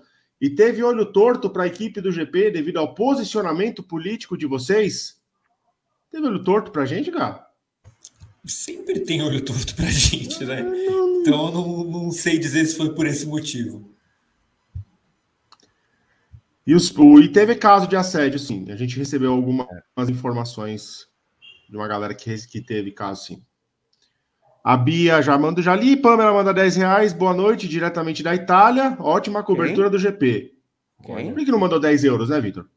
Mas espera aí, o nome, desculpa? Pamela. A Pamela. A Pamela tá na Itália? Tá na Itália. Que lugar da Itália? Manda pra gente, Pamela. Quero foto. Nipo Luso. A esfriada geral no GP bagunçou as equipes? Esfriada do que? De clima ou. Uh... De, Olha, imagino que seja de clima. Eu, eu assim, é, foi fator. É, eu, putz, eu acho que a pergunta não é essa, não. Que, foi a, o safety car? Não, ah, eu acho nem isso. Peraí. É, repete a pergunta, Berton. A esfriada geral no GP bagunçou as equipes? Eu acho que a esfriada geral, é, no, no sentido de amistoso? Pode ser. Sim, não valia foi, nada? Foi uma corrida bem confusa. Todos esses aspectos eu acho Olha, que foi uma corrida confusa. Foi um fim de semana inteiro confuso. Em vez de, assim, a pessoa que mandou essa pergunta, a, a que esfriada você se refere para a gente depois poder responder atentamente e, e corretamente à pergunta? Foi o Nipoluso, Vi, que mandou. Daqui a pouco ele manda outra pergunta. Ah, não, não, não. Então, Nipoluso. Nipoluso. O Nipoluso eu soube que fez algumas coisas estranhas no nosso encontro de assinantes, pegando uma vinha, uma Pepsi, uma limão e fazendo uma bebida em plena, plena mesa. Então eu não entendi. E três copos. Três Eusileia Silva mandou cinco reais. O último um dois da Mercedes foi um péssimo momento do Russell. Ele arrumou em 2020. Quem diria que a dobradinha seguinte seria com o Russell vencendo? Foi a corrida Daniel da Copa Clio. Ô, é... Berton, é. Berton é, agora, além do delay, você tem o seu, o seu multiverso que fala com, com o Ruth Lemos, sanduíche, ishi, ishi. Porque você fala, aí para, e depois o, seu, o que você está falando, ele pega o que você deixou de falar e, e junta. É um fenômeno Uai. hoje. O AI eu também pergunto. Uai. Eu acho que é meu microfone que está com bizil. Bizil. É. Eu hoje, hoje está fantástico, Bertão. Mas melhorou? Melhorou, Sim. por enquanto me parece ok nesse ah, momento. Eu mexi aqui no microfone e parou. Com três problemas, você está fora desse programa, tal qual uma falta técnica. Não, faz isso não, Vitor. A Pamela mandou mais 10 reais, falando que hoje cedo ela estava em Imola e sábado ela estava em Maranello. Hum, que chique. Que manda, manda euro pra gente, Pamela. Foi demitir o Binotto pessoalmente. O Daniel Gade pergunta: do que é feito esse carro do Leclerc? Se é o carro dele no muro, ele nem sai de lá. Foi bizarro isso mesmo. Bizarro. É. Puta, e, não, e não foi a primeira vez, hein? Se a gente lembrar em Imola, o Leclerc deu uma baita porrada no muro e terminou a corrida. É o carro do Hamilton também. Pancada com o Verstappen, continuou tranquilo. O Alexandre A, que tal a Ferrari talaricar o André Seidel da McLaren? Da, opa, desculpa, da McLaren. Perfeito. Foi boa a pronúncia? Ah. Tudo. Okay. Bom, e o assim, vocês... Espera um pouquinho, espera um pouquinho, deixa a gente responder. Vocês acham que o André Seidel, o primo da Bia, é tudo isso? Eu, eu, eu acho ele muito bom no, no aspecto de conseguir reestruturar uma equipe, no aspecto técnico. Eu acho ele um cara muito inteligente mas eu não acho que ele tenha punch que a Ferrari precisa de um chefe para peitar a FIA, mais ou menos. É, também tenho essa sensação. Acho que é um cara muito esperto na parte técnica, mas precisa. Falta um lado lisca doido para o Seidel, Meu que é, é, necessário nessa parte. E ah, o Lucas Gomes Ribeiro falta Leclerc fazer o que fez com o Vettel, só que com o Sainz. E o Felipe parabeniza toda a equipe do Grande Prêmio pela cobertura primorosa e espetacular do Grande Prêmio de São Paulo e que merecemos medalha de ouro. Parabéns para toda a equipe. Obrigado, Felipe. Eu volto já já. Muito bem. Enquanto isso, o Berton está colocando aqui no nosso chat o link para o bolão do Grande Prêmio na Copa do Mundo. Temos aí o link do, direto do, do perfil, tá? Você tem as instruções, preço da inscrição faz o seu pixinho e venha participar com a gente para a gente derrotar você e levar o seu dinheiro, tá? Gabriel Curti ganhou a edição do, da Eurocopa. Sim. Foi da Eurocopa, né? Foi Lamentavelmente, não ganhará esse ano. Eu ganharei. Então, venha para o bolão do Grande Prêmio, faça parte dessa fusarca maravilhosa. O link está colocado aqui no chat para você poder fazer a sua inscrição. Pague direitinho e venha para nós. Uh, venha para nós. É, começa no final de semana, inclusive. Eu vou ao meu roteiro. No pelotão intermediário, o destaque foi Fernando Alonso. Apesar do acidente com Esteban Ocon no sábado, fez uma recuperação absurda para chegar no quinto lugar, igualando o Melbourne resultado da temporada. Está escrito aqui no Melbourne. Conquistado em Silverstone e Spa-Francorchamps. Esteban Ocon também precisou de recuperação e foi oitavo colocado. Valtteri Bottas terminou em nono, enquanto Lance Stroll é, eu fico puto que o Vettel fez tudo e não pontuou. E o Lance Stroll, que não fez nada, completou a lista dos que pontuaram. Com dois abandonos, a McLaren saiu zerada do fim de semana pelos pontos de Lando Norris na sprint. Só, aliás, só não saiu zerada pelos pontos de Lando Norris na sprint, também porque Daniel Ricardo falta uma só. Essa. Uma só. Bom, comecemos com Alonso. Na verdade, não começamos com Alonso, começamos com a Alpine. Tal qual a Ferrari, onde tivemos reclamação. Aliás, nós não falamos, né, da, da reclamação. Falamos um pouco, mas enfim, já agora já foi, perdemos o bonde. Tal foi, qual foi irrelevante a reclamação. Irrelevante. É, é, Tal qual a Ferrari, em que Leclerc fez beicinho. Tal qual a Red Bull, que eclodiu uma guerrinha, daqui a pouco falaremos dela. Na Alpine, o Kisuko ferveu, porque no sábado teve reclamação. O Alonso, ele me jogou no muro. É a terceira vez que isso me acontece, tal qual a indústria vital do pica-pau.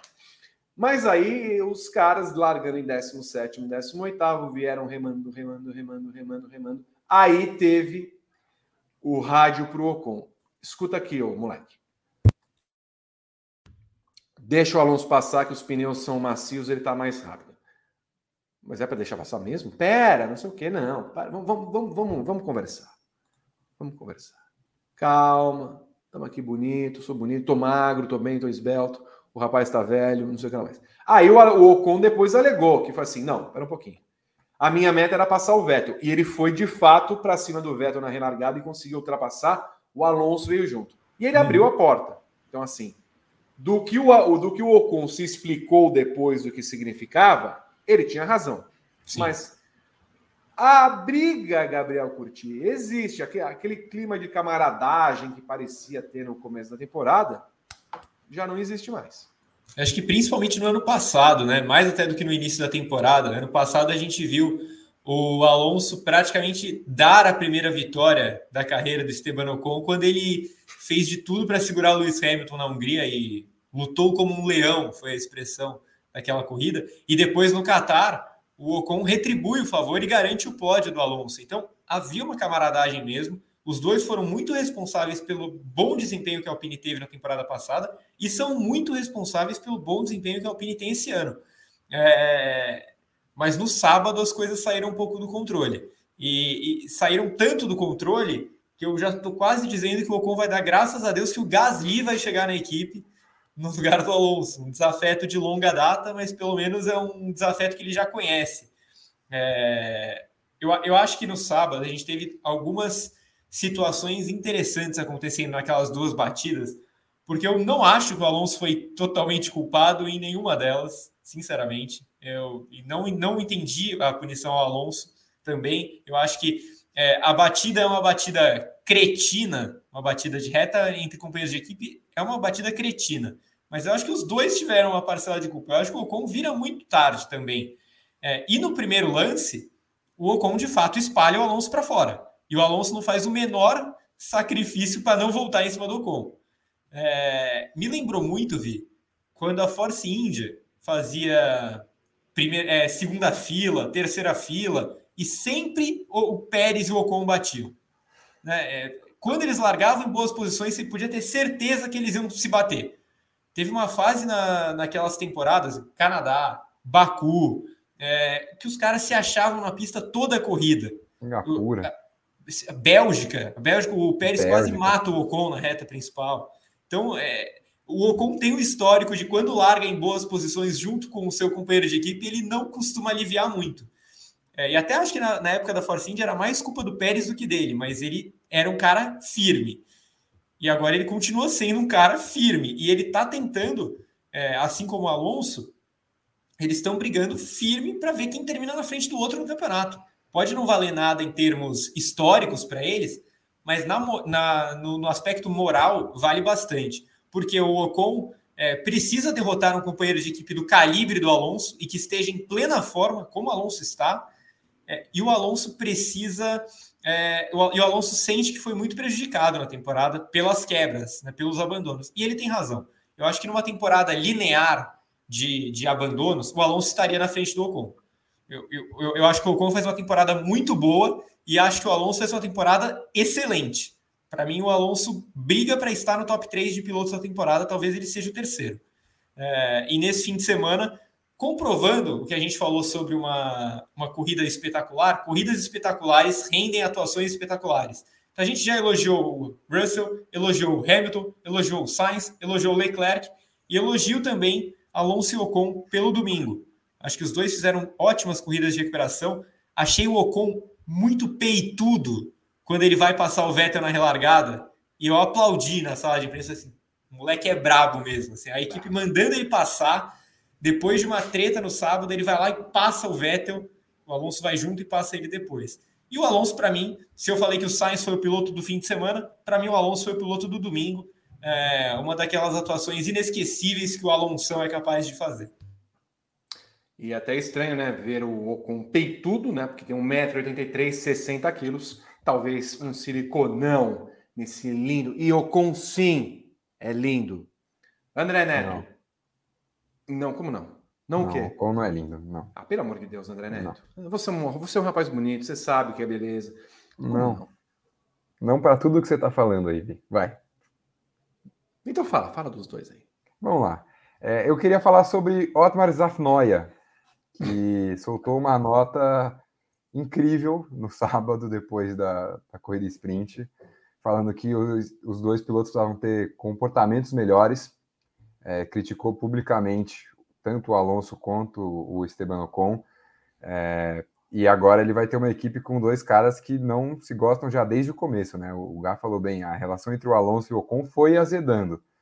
A relação entre Gasly e Ocon já não existe, né? Então vai ser uma situação que que ele vai ter que lidar aí desde o começo. É, e ele já trabalhou bastante, já foi já é chefe de equipe há bastante tempo. Ele já a gente falou da falou da questão do, do Pérez e do Ocon, enfim, ele estava na, na Racing Point, na Force India nessa época também. É, então ele, ele já lidou com essas questões é, e eu fiquei levemente surpreso com o tom da nota da, da Alpine e da fala dele no sábado. Mas aparentemente surtiu efeito, né? Porque depois na corrida, é, os dois pilotos fizeram grandes corridas. Acho que desde o sábado ali a gente já podia ver que a Alpine tinha um carro bem forte. O Alonso, quando teve. É, ele teve ar livre por, por bastante tempo, estava com pneus macios novos também, mas dava para ver que a Alpine tinha um carro bom para o fim de semana ali naquele momento. É, e o Alonso, com metade da corrida no domingo, já estava, se eu não me engano, em sexto, uma coisa assim. Então ele recuperou muito rápido esse terreno. É, até a hora que ele para no. no ainda estava no, no, safety car virtual que ele faz a última parada, achei meio arriscado. É, e aí, enfim, com o safety car de fato fez mais sentido, foi melhor para ele. Acho que se não tem o safety car de fato, o Alonso não teria chegado na posição que ele chegou. É, mas enfim, é uma corrida de fato impressionante. Concordo muito com o Gá também. Acho que ele foi o piloto do domingo e o Sainz foi o cara do fim de semana. E enfim, é, é, eu acho que o resultado final da temporada na Alpine é que Esteban Ocon e Alonso deixaram de ser bons companheiros para caras que não se gostam. O Ocon deixou bem claro que ele não está triste com o Alonso saindo da equipe. É, ao mesmo tempo, não acho que ele está feliz com o Gasly chegando também. É, enfim, acho que foi um, fim de semana de montanha russa para muitas equipes. Né? A gente pode ter pega a Haas, por exemplo, que foi pole na sexta-feira e no domingo saiu zerada. É, a gente tem a Alpine que foi bem na classificação, no sábado deu tudo errado e no domingo deu tudo muito certo. É, então foi um fim de semana de muitas montanhas russas e a Alpine deu sorte que a parte alta da montanha russa dela foi no domingo. Só, só dois comentários antes da gente passar para o próximo tema do pelotão intermediário. É, o primeiro é: o Alonso conseguiu fazer o que o Verstappen tentou fazer no Hamilton. O Alonso fez duas vezes, no Stroll e no Albon, foi passar por lado de fora do S. São duas manobras absurdas. É, e só para completar, o Dedé falou da montanha-russa da Haas, e mesmo assim o fim de semana acabou sendo muito positivo para a Haas. Porque Sim. a Haas fez o pontinho na sprint e manteve a AlphaTauri atrás dela. A AlphaTauri esse fim de semana, muito provavelmente, teve o pior carro do grid. É, do, do, tipo, o Gasly chegou a estar em quinto na corrida e em momento algum ele conseguiu ser minimamente competitivo. O Tsunoda terminou oito minutos depois, enfim. É, então, é, só, só acho que a Haas, por mais que tenha sido uma montanha russa no resultado final, eu acho que o balanço da etapa é muito positivo porque ela manteve a AlphaTauri atrás. Pergunto seco para vocês. Ocon 86, Alonso 81. na CNTP, o que sobra a Alpine é a posição de sétima a décima, certo? Ou seja, as posições que dão pontos 6, 4, 2, 1. Para Alonso superar Ocon, ele precisa ser sétimo, e o Ocon décimo, eles empatam. O, o critério de... Hã? O Ocon não pode pontuar. Porque o Ocon tem... foi, foi quarto no Japão. O Alonso Exatamente. foi quinto na melhor corrida dele. Então, temos esse cenário. O critério de desempate é pró-Ocon.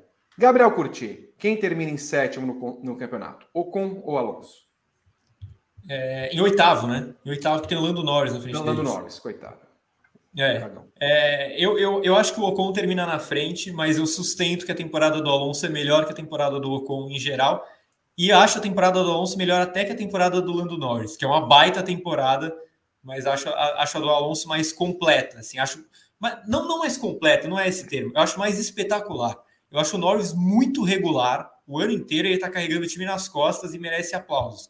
Mas em termos performáticos, assim, quem chama mais atenção, a minha atenção pelo menos, é o Alonso. André. Concordo também. É, nessa parte de termos performáticos, eu acho que a temporada do Alonso é melhor que a do Ocon, acho que é melhor que a do Lando Norris. Mas eu acho que o universo, a sorte do universo vai se balancear e o Fernando Alonso vai terminar com esse oitavo lugar ainda. Ele merecia, ele tem muito mais quebra que o Ocon.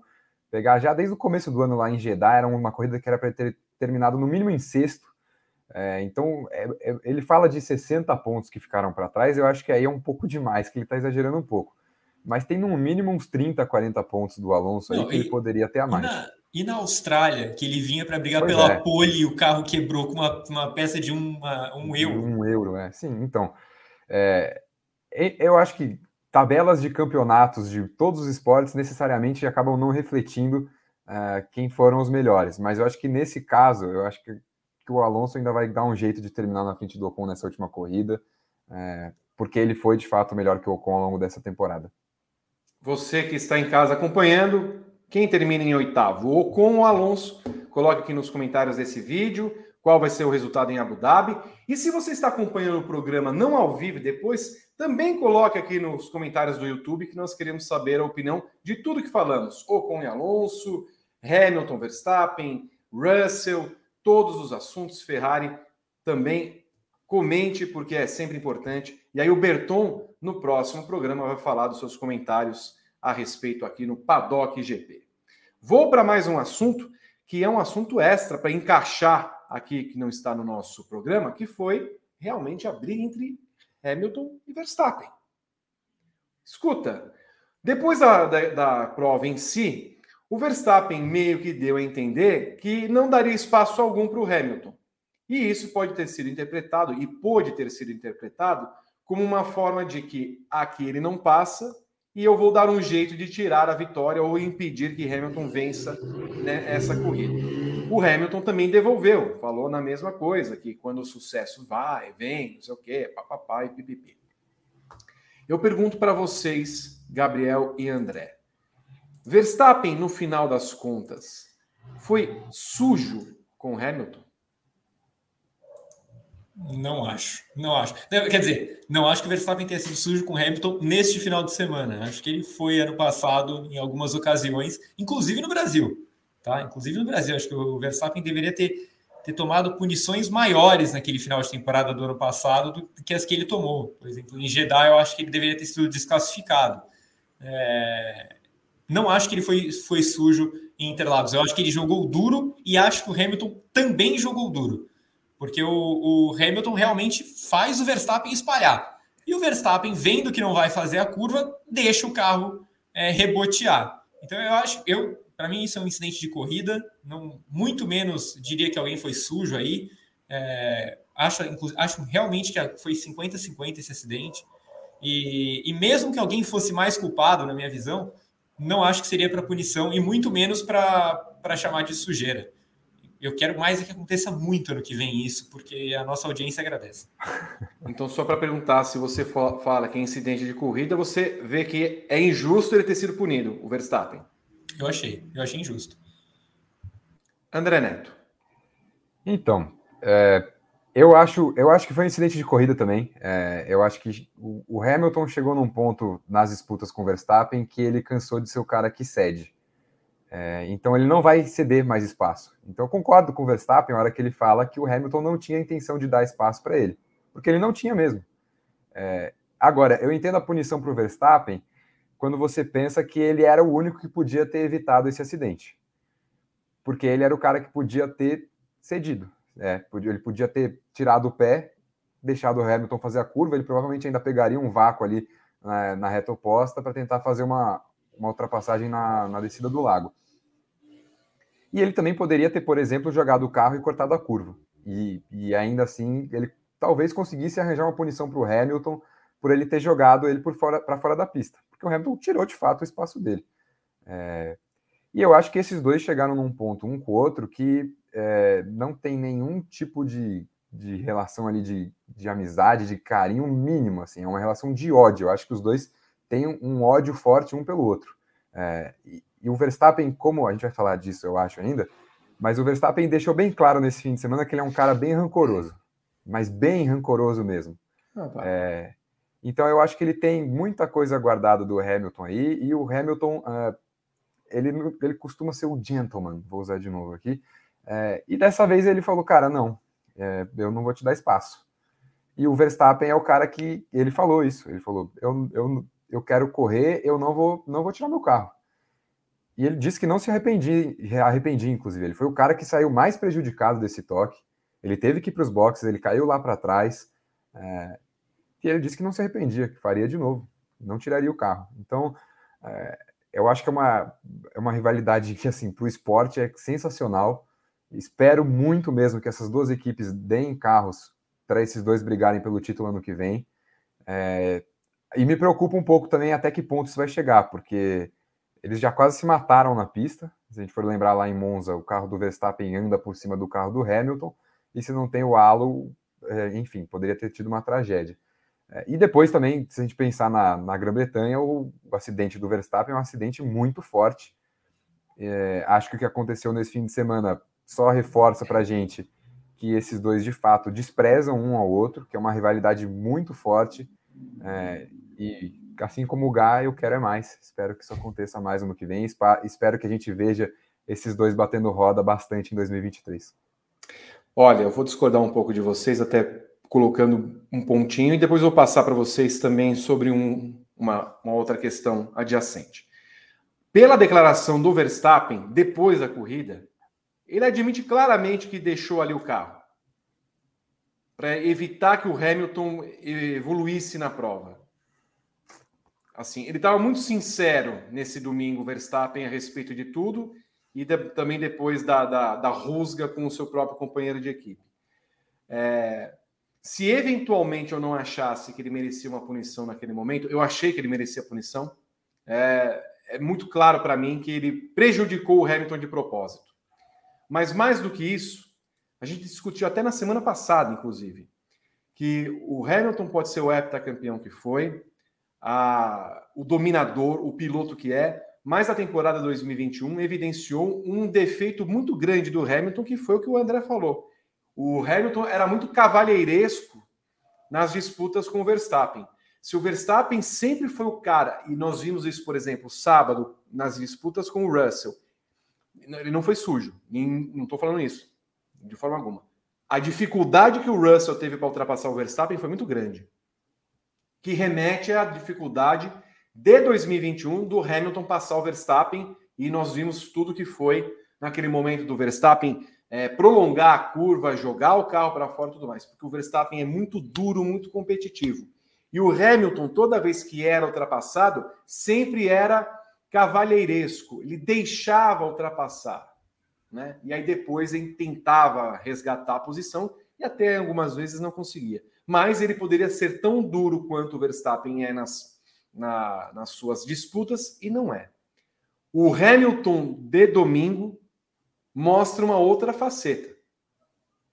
A disputa de 2023 que nós estamos esperando com uma Mercedes igual à Red Bull mostra um Hamilton que vai assim: esse moleque não vai mais atazanar a minha vida. Ele não vai me fazer de gato e sapato. Se ele vier me ultrapassar, eu vou jogar o carro em cima. Os dois vão para fora, ninguém pontua. Mas isso não vai acontecer mais. É a visão que você também tem, Gato? Sobre a parte do Hamilton, é exatamente a mesma visão que eu tenho. Eu acho que o Hamilton. É... Bom, acho não, isso é um fato. O Hamilton não aceitou a derrota em 2021.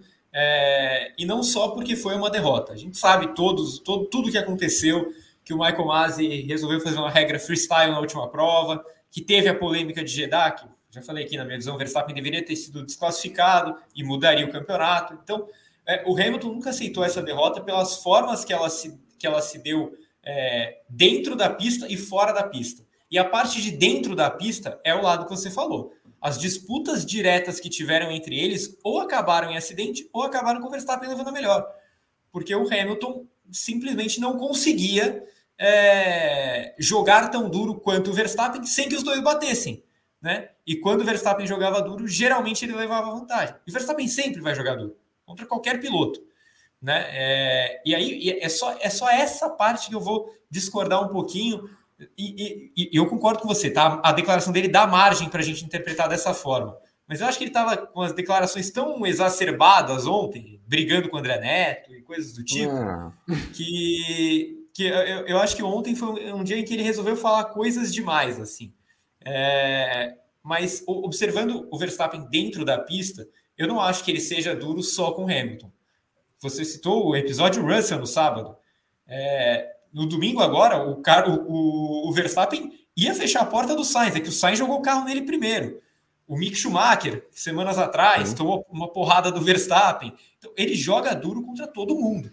É, e joga especialmente duro contra o Hamilton, porque ele sabe que o Hamilton é o grande rival.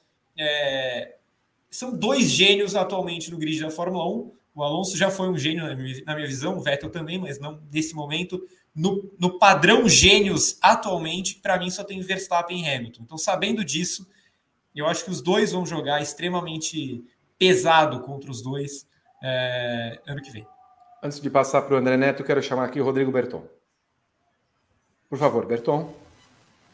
Oi. Berton, é, quantos likes nós temos no programa? Hum, Porque nós 495. likes hoje. 495. Então, para 496. Chegar... Tá bom. Ó, são, são 600 likes. Eu quero isso nesse momento porque nós temos condição completa de chegar a 600 likes. Porque com 600 likes, você vai saber o que aconteceu, já que citou o Gabriel, entre André Neto e Max Verstappen. Esse é, não, 600 é muito pouco. 600 é muito pouco. 700 likes. Com 700, 700. likes, vocês vão saber o que aconteceu entre André, André Neto e Max Verstappen após o GP São Paulo de Fórmula 1. Se você é movido a fofoca, se você é movido a curiosidade, você tem obrigação de sentar o dedo nesse like e aí o André Neto vai contar com os mínimos detalhes o que aconteceu, mas só com 700 likes. Então você me perdoe, Berton. Assim que aconteceu 700 likes, você sabe o que fazer. Aí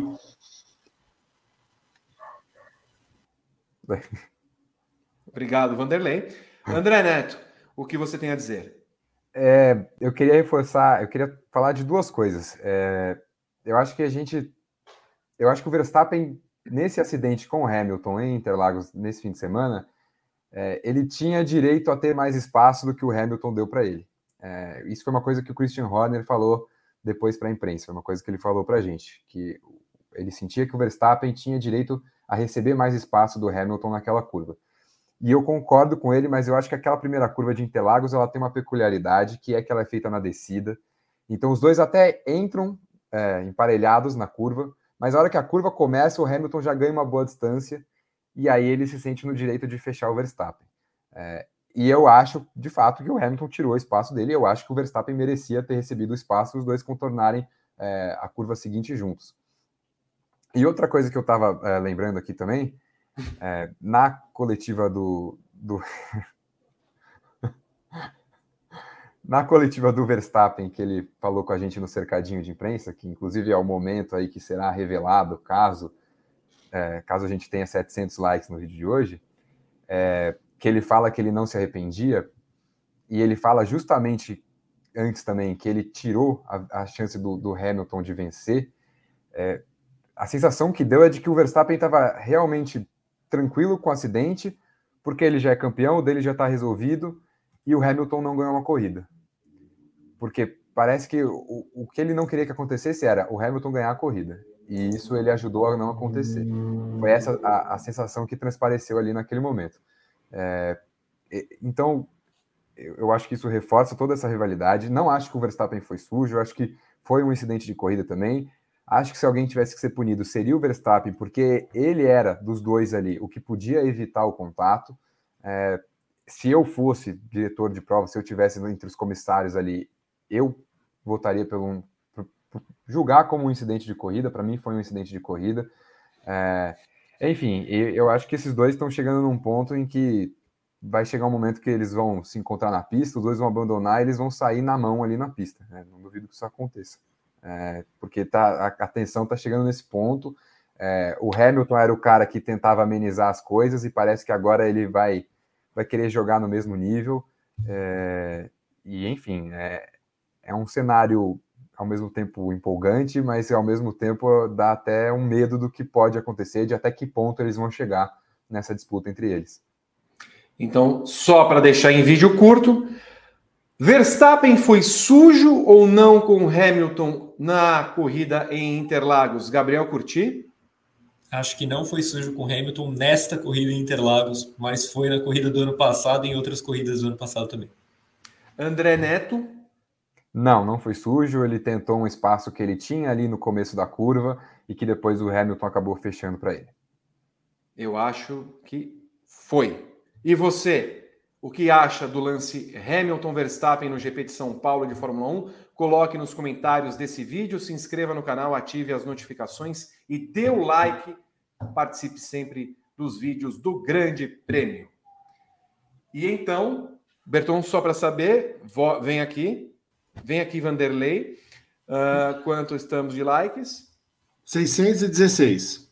616. Falta pouco, com 700 likes a cobra vai fumar e André Neto vai contar o que aconteceu entre ele e Max Verstappen ali no cercadinho do paddock em Interlagos, né, Berton? Só para testar, eu fiz aquele, aquele, aquela configuração que você fez na sua câmera que melhorou o delay. Melhorou o meu?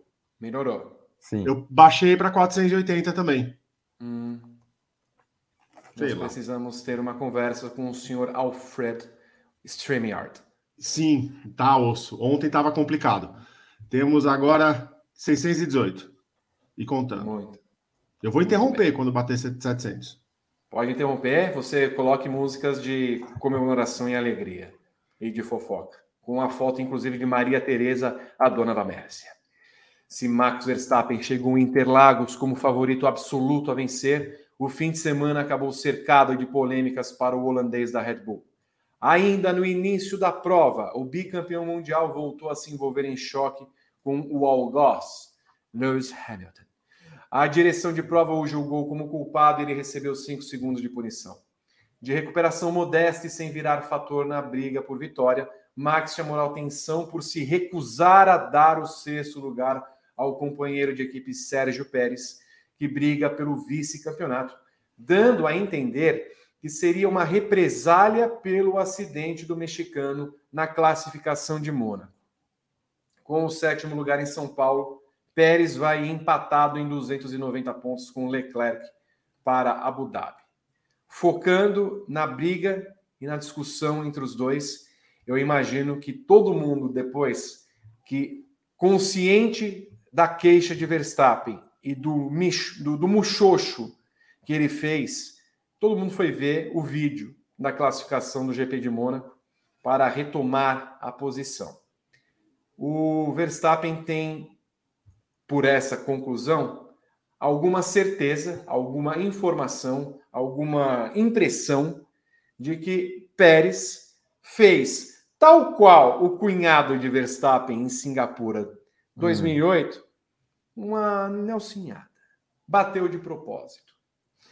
Então, o que eu pergunto, primeiramente, é o seguinte: vocês, meninos, reviram as cenas do, do, acidente, do incidente em Mônaco que virou um acidente quando o Sainz bate nele? Sim.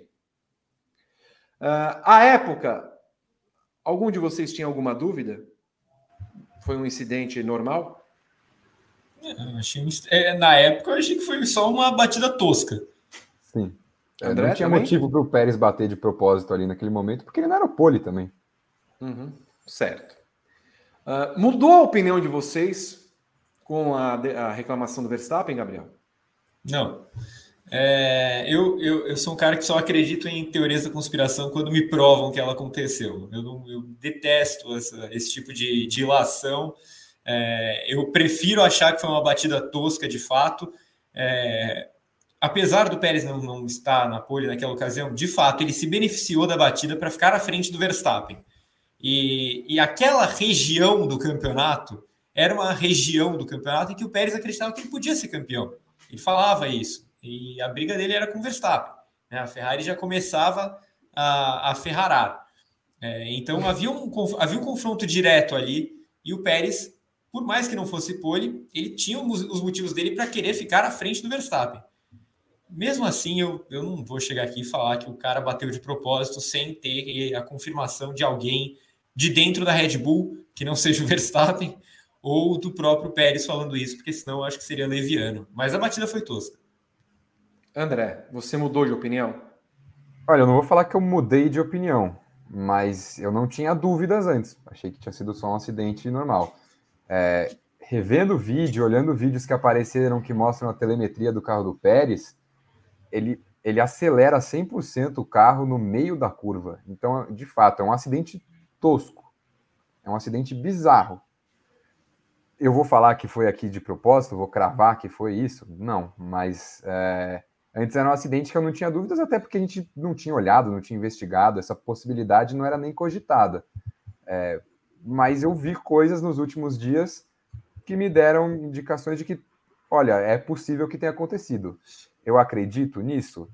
É, não, acho que o Pérez teria feito uma coisa muito sem sentido. Eu acho que ele errou ali mesmo, mas é, é, é uma possibilidade que eu considero possível agora, que era algo que não passava pela minha cabeça antes.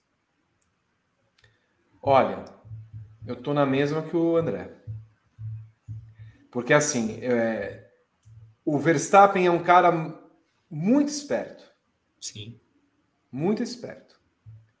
E para ele ter essa impressão, eu, então eu não diria nem que é impressão, tá? Obviamente nós não vamos descobrir com muita propriedade, a não ser que ele fale assim: eu tenho dados de telemetria e a equipe tem dados que comprovem isso, mas para não criar um climão, para não ter que mandar o cara embora, justamente no final de semana ainda que renovaram com o Pérez, é, para ele ter essa opinião e ainda nós estamos em novembro, a corrida foi no final de maio, cinco meses e meio.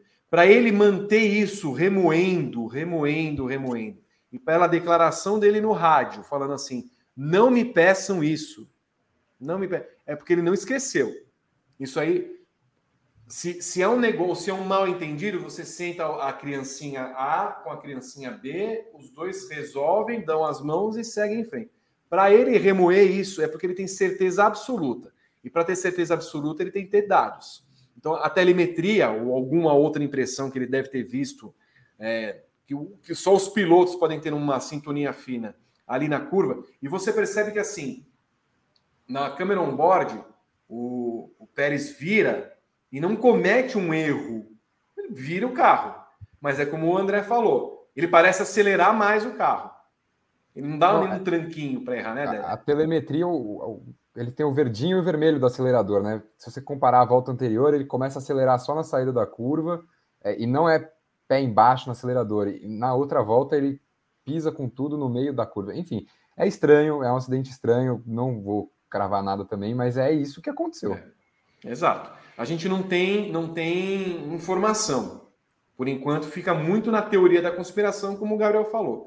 Mas é, é é assim, é você observar as nuances. Sim. Se em cinco meses e meio ele não resolveu isso, é porque ele tem certeza absoluta. E para ele ter certeza absoluta, ele pode, ele tem que ter os dados, ele deve ter chegado na equipe. Escuta, eu quero saber. E aí, como o André falou, porra, aqui não acelera, né?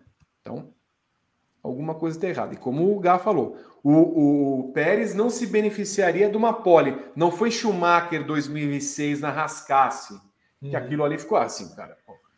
Schumacher Estacionou ator, o carro ali. O Schumacher como ator, oh, tive um erro. Ai, que terrível.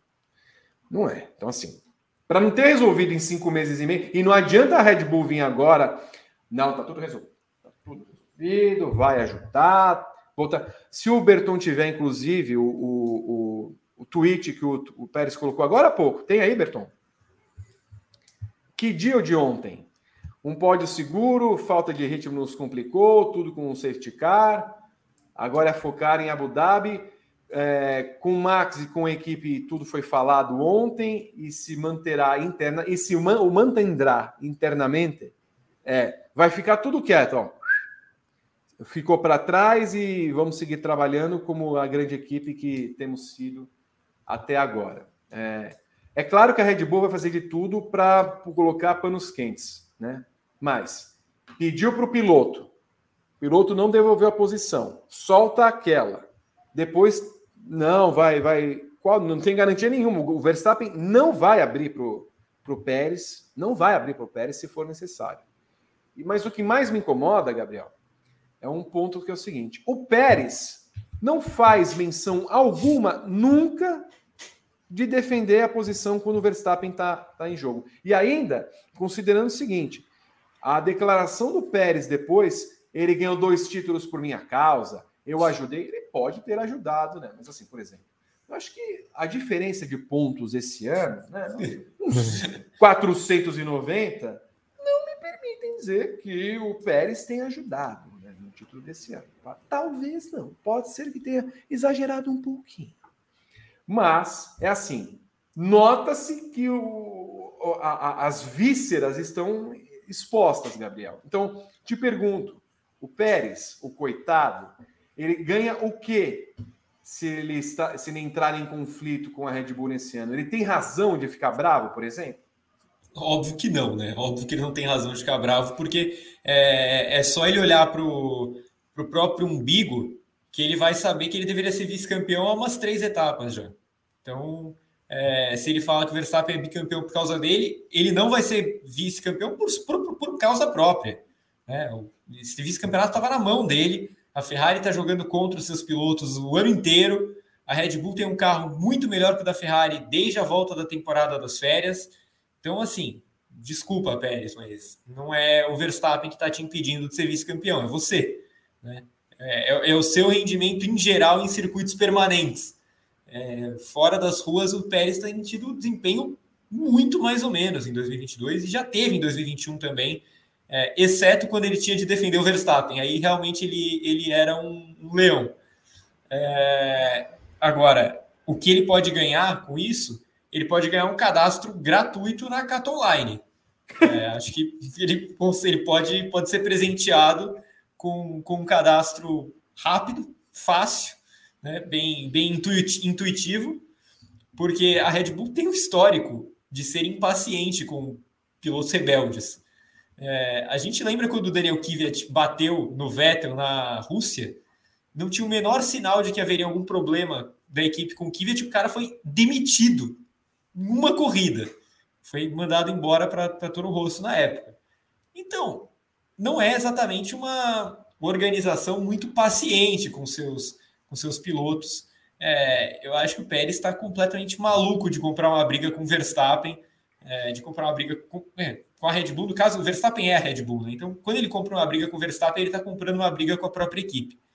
E, e esse, essa história dele só é bicampeão por minha causa é, é de um excesso de autoestima que me, que me espanta um pouco.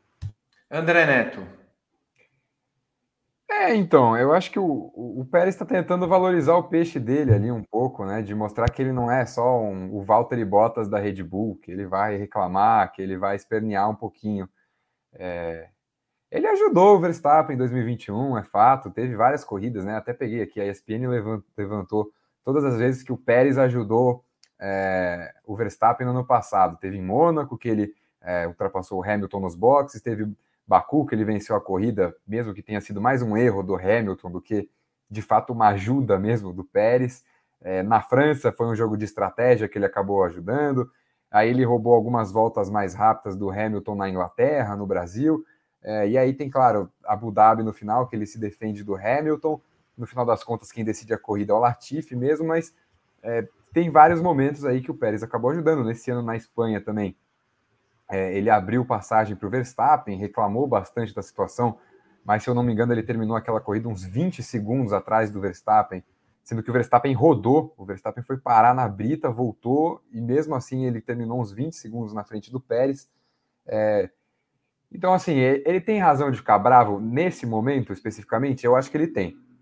Eu acho que ele tem porque o Verstappen não tinha nada para brigar nessa corrida. É, ele podia passar no máximo Alonso, isso não aconteceu. E acho que seria justo o Verstappen devolver a posição para o Pérez, é, para o Pérez chegar em vantagem na última corrida, é, sabendo que precisaria só terminar na frente do Leclerc. E agora é o contrário: o Leclerc sabe que ele pode só terminar na frente do Pérez, que ele leva esse vice-campeonato. É, acho que é incrível também a proporção que tomou esse vice-campeonato, né? Acho que nunca foi tão cobiçado um vice-campeonato da Fórmula 1, porque causou briga interna na Ferrari e na Red Bull, um vice-campeonato. É, eu acho que o Pérez tem razão em ficar bravo, porque pro Verstappen ele não ganhou nada com isso, né? Ele só. Acho que o único lado positivo para a Red Bull e para o Verstappen nessa história é que eles aparentemente resolveram uma questão que estava pendente desde Mônaco. É, não sei se estava pendente desde aquele momento, não sei em que ponto que o Verstappen descobriu, se é que isso aconteceu mesmo, que o Pérez bateu de propósito, é, mas acho que a, a, o lado positivo é que isso foi resolvido. É, enfim, eu acho que o Pérez tem o motivo dele de ficar bravo sim, acho que o Verstappen é, não, acho que não foi a, a, melhor maneira de lidar com toda essa situação, é, e o Pérez foi de fato prejudicado pelo companheiro de equipe dele, que ele ajudou em vários momentos. É, agora, a reação do Pérez também, ele fala muita abobrinha nesse momento aí, então, tem, tem um lado que eu acho que ele tem razão. Agora, eu concordo com as declarações que ele deu? Não. O que Verstappen tem a ganhar com a rixa com Pérez, Gabriel Curti? A volta de Daniel Ricardo, que nesse hum. momento seria ainda mais tranquilo de ser companheiro de equipe do que o Pérez. Hum. Não, tô, tô brincando, tô brincando, mas ah, é, não, não, eu, porque eu, não, eu acho que eu acho que seria péssimo o Verstappen isso, se a gente for pensar racionalmente. O, o, Pérez nunca vai ganhar do Verstappen. Nunca. Só que o Pérez pode ajudar o Verstappen a tirar pontos dos rivais. O Ricardo atual não vai tirar pontos dos rivais. Então acho que seria pouco inteligente querer trocar o Pérez pelo Ricardo nesse momento. É, eu também acho que o, o, o, Verstappen não tem nada a ganhar nesse confronto também. A equipe já é dele. É, até ontem, né, no, no rádio, pós-corrida, a equipe parecia incomodada com o Verstappen, né? Só falou bom trabalho. É, aí ele chega no box, o que a equipe vai falar para ele? Ele? Vai olhar e falar assim: vocês vão me dar uma bronca? Em mim? Tem certeza? Vocês querem correr com Alexander Albon e Pérez ano que vem? Sabe? É, a Red Bull não, não tem poder em cima do Max Verstappen mais. O Verstappen é a equipe então ele não tem, ele não tem nada a ganhar nesse confronto, assim como eu acho que ele não tem nada a perder também. Deixa eu te perguntar então. O se Verstappen é a Red Bull e se Verstappen chegar e falar assim, eu não quero mais o Pérez, a Red Bull tira o Pérez? Eu acho que tira. E bota o Ricardo. Eu acho que sim. Eu, eu não acho que seria inteligente, tá? Eu acho que hoje, por mais que eu tenha muitas críticas ao Pérez, eu acho que ele é um piloto, no momento, melhor que o Ricardo.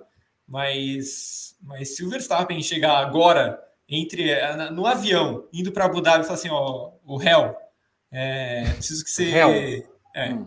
Hell, eles, eles são, são íntimos. Ah, Hell, eu, eu gostaria que você conduzisse o senhor Sérgio ao Ricardo Hidrogênio da Red Bull. Aí acho que hum. daria certo. Não pode ser mais a sala Rodrigo Acessian, porque essa sala está ocupada hoje com o, o, dois fatores. O André Neto, era esse o gancho mesmo. O que Max tem a ganhar em criar conflito com Pérez é fazer com que a Red Bull enxote Pérez? É, não tem, não tem muita. Eu também concordo com o Gaio, acho que ele não ganha muita coisa com isso, também não perde nada.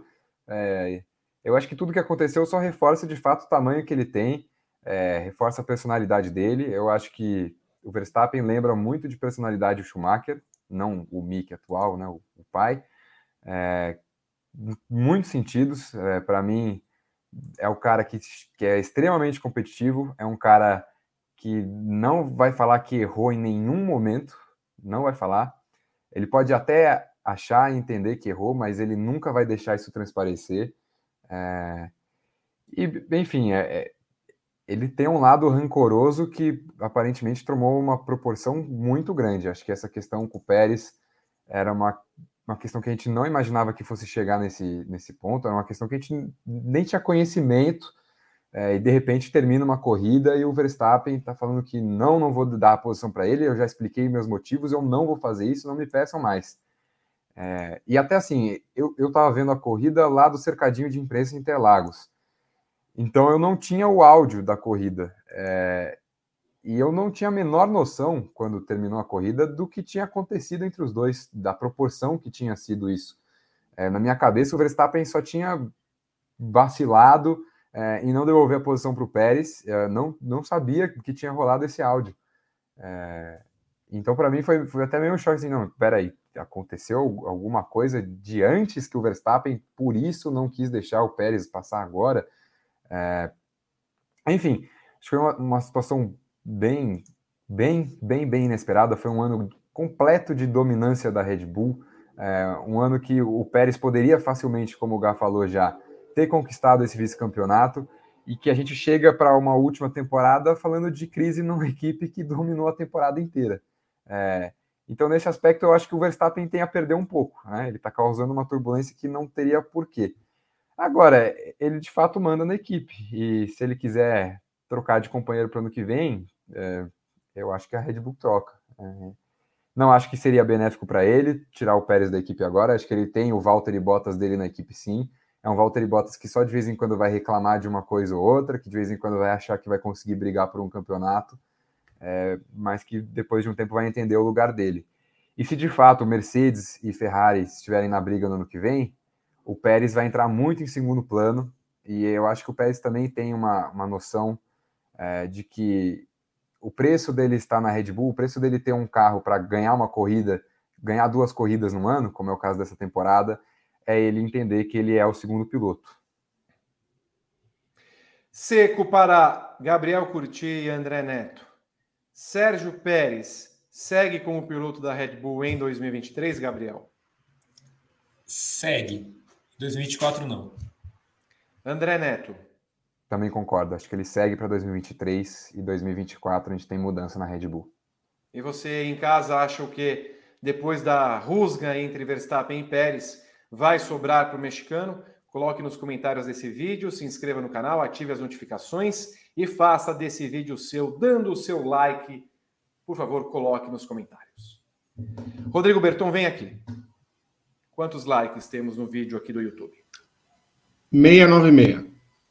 Putz, por hum. quatro likes, infelizmente, nós não vamos contar o que aconteceu no cercadinho. Então, eu só resto a perguntar Bom, a Gabriel Curti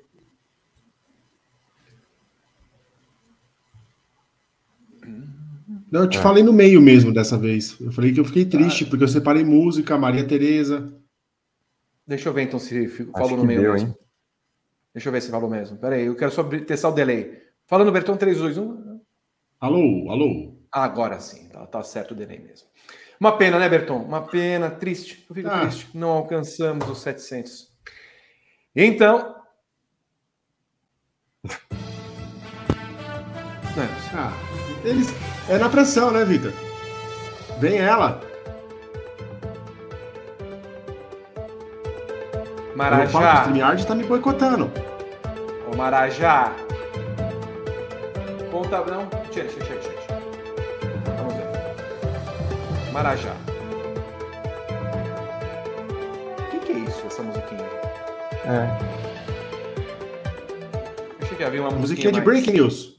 Ah, é, trilha para não dar copyright, Vitor. Ah, é, é para não dar copyright, Vi. André Neto, o que aconteceu entre você e... que a polícia vem aí. e Max Verstappen na corrida? É... Vamos lá, então. É... Primeiro de tudo, Max Verstappen deu, terminou a corrida, ele deu entrevista, né? Tem dois cercadinhos de imprensa ali. O primeiro é para as televisões e depois os pilotos passam na lateral para falar com mídia impressa. E ele deu entrevista para uma ou duas televisões, se eu não me engano, e foi embora. Mesma coisa com o Pérez. E a gente ficou. Naquele momento eu não tinha noção ainda do que tinha acontecido. Então eu também fiquei meio sem entender. Falei, pô, por que, que eles foram embora e não passaram aqui? Ok. É, e aí foi, passou todo mundo. E um, um, um oficial da FIA que estava ali avisou a gente: falou, não, não, pode ficar aí que Sérgio Pérez e Max Verstappen ainda vão passar. O mesmo para Kevin Magnussen, que mesmo tendo abandonado na primeira volta, é, não sei o que, que ele foi fazer, se ele foi tomar uma caipirinha para dar uma relaxada, não sei o que o nosso querido Kevinho foi fazer, mas decidiu que ia passar só depois para falar com a imprensa. É, passou o Sérgio Pérez primeiro, então depois que passou todo mundo, passou o Sérgio Pérez, é, falou o que tinha que falar, e aí veio o Kevin Magnussen. Todo mundo queria falar com o cara que tinha largado na pole ontem, não sei o que, rolou uma aglomeração ali, é, em torno ali de Adam Cooper, uns caras mais grandinhos da Fórmula 1 que estão em todas as corridas, e Max Verstappen veio em seguida. O que aconteceu? O Magnussen acabou não recebendo uma pergunta, porque foi todo mundo falar com o Verstappen. E, e aí eu fiz a primeira pergunta para o Verstappen, ainda pedi uma avaliação dele da corrida, de como que foi o ritmo, porque ele não conseguiu se recuperar na corrida. E aí começou a, a enxurrada de perguntas sobre Lewis Hamilton, sobre é, o incidente com o Pérez. É, dava para ver que o Verstappen estava assim com as emoções à flor da pele, ele estava tinha acontecido bastante coisa ao longo dessa corrida. É, as falas em relação ao acidente do Hamilton foram bem energéticas, né? Para pegar até o gancho da equipe dele. É, ele falando que não se arrependia, que o, o Lewis não deixou espaço para ele. Acho que a gente já deu nossa opinião aqui. É, falou muito sobre o Pérez, é, e aí foi, aí foi mais curto. Acho que aí a Red Bull deixou bem claro para ele até onde que ele ia poder falar. Ele falou que tinha os motivos dele, que das coisas que aconteceram, da, das ações, mas que ele ia ajudar o Pérez em Abu Dhabi.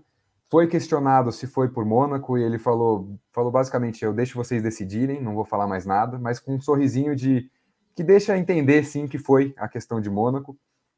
É, e aí a gente voltou, acabou voltando no final da entrevista dele para o assunto Lewis Hamilton.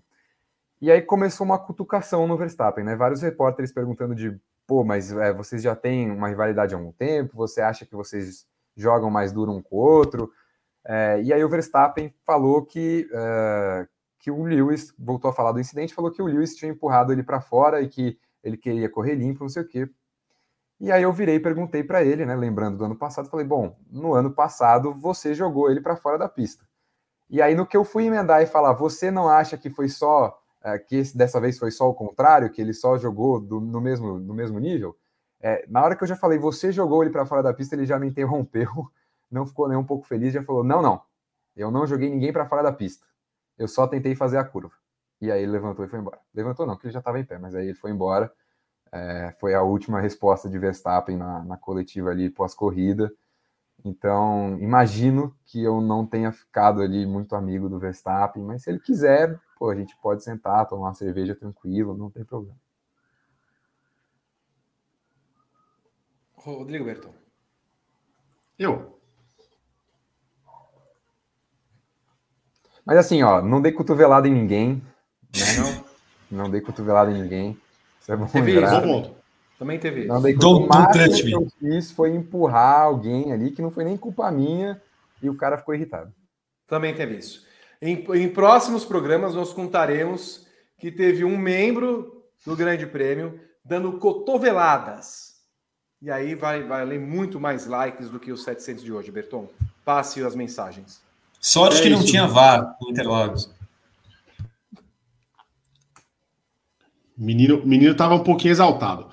Juan Carlos mandou 10 reais. Ontem o Verstappen fez com Hamilton a mesma coisa que o Ocon fez com ele em 2018 e ele foi lá tirar a satisfação pessoalmente. É, eu queria falar disso, porque eu revi esse vídeo hoje também. É, e é muito parecido, os dois incidentes, são muito parecidos. E é que não, a diferença é que um dos dois estavam brigando por posição, o outro, o Esteban Ocon, estava tentando tirar uma volta dele, que ele era retardatário. Mas a colisão em si é muito parecido. O Ocon tenta passar por fora, eles entram na curva juntos, o Verstappen está por dentro, então ele sai mais na frente na primeira perna do S tira o espaço do Ocon. O Ocon até. Te, o Ocon, diferente do, do Verstappen com o Hamilton, o Ocon tenta tirar o carro ainda. Sim. Tanto que eles batem roda com roda. E aí por isso que o Verstappen gira. É, e o Ocon foi punido com um stop and go de 10 segundos.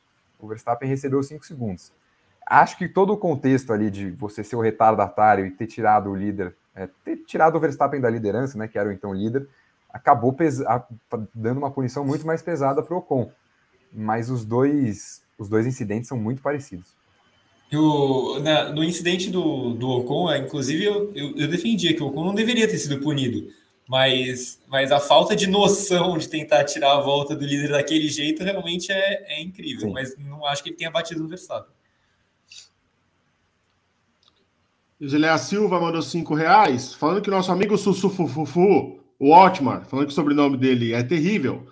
Quem foi que falou ontem que era o Otmar Chef Neuer? Foi o JP? Pode ter sido. Nosso amigo Sufufufu vai conseguir segurar o Ocon e o Gasly? Tenho para mim que esse cara nunca foi bom de gestionar ânimos.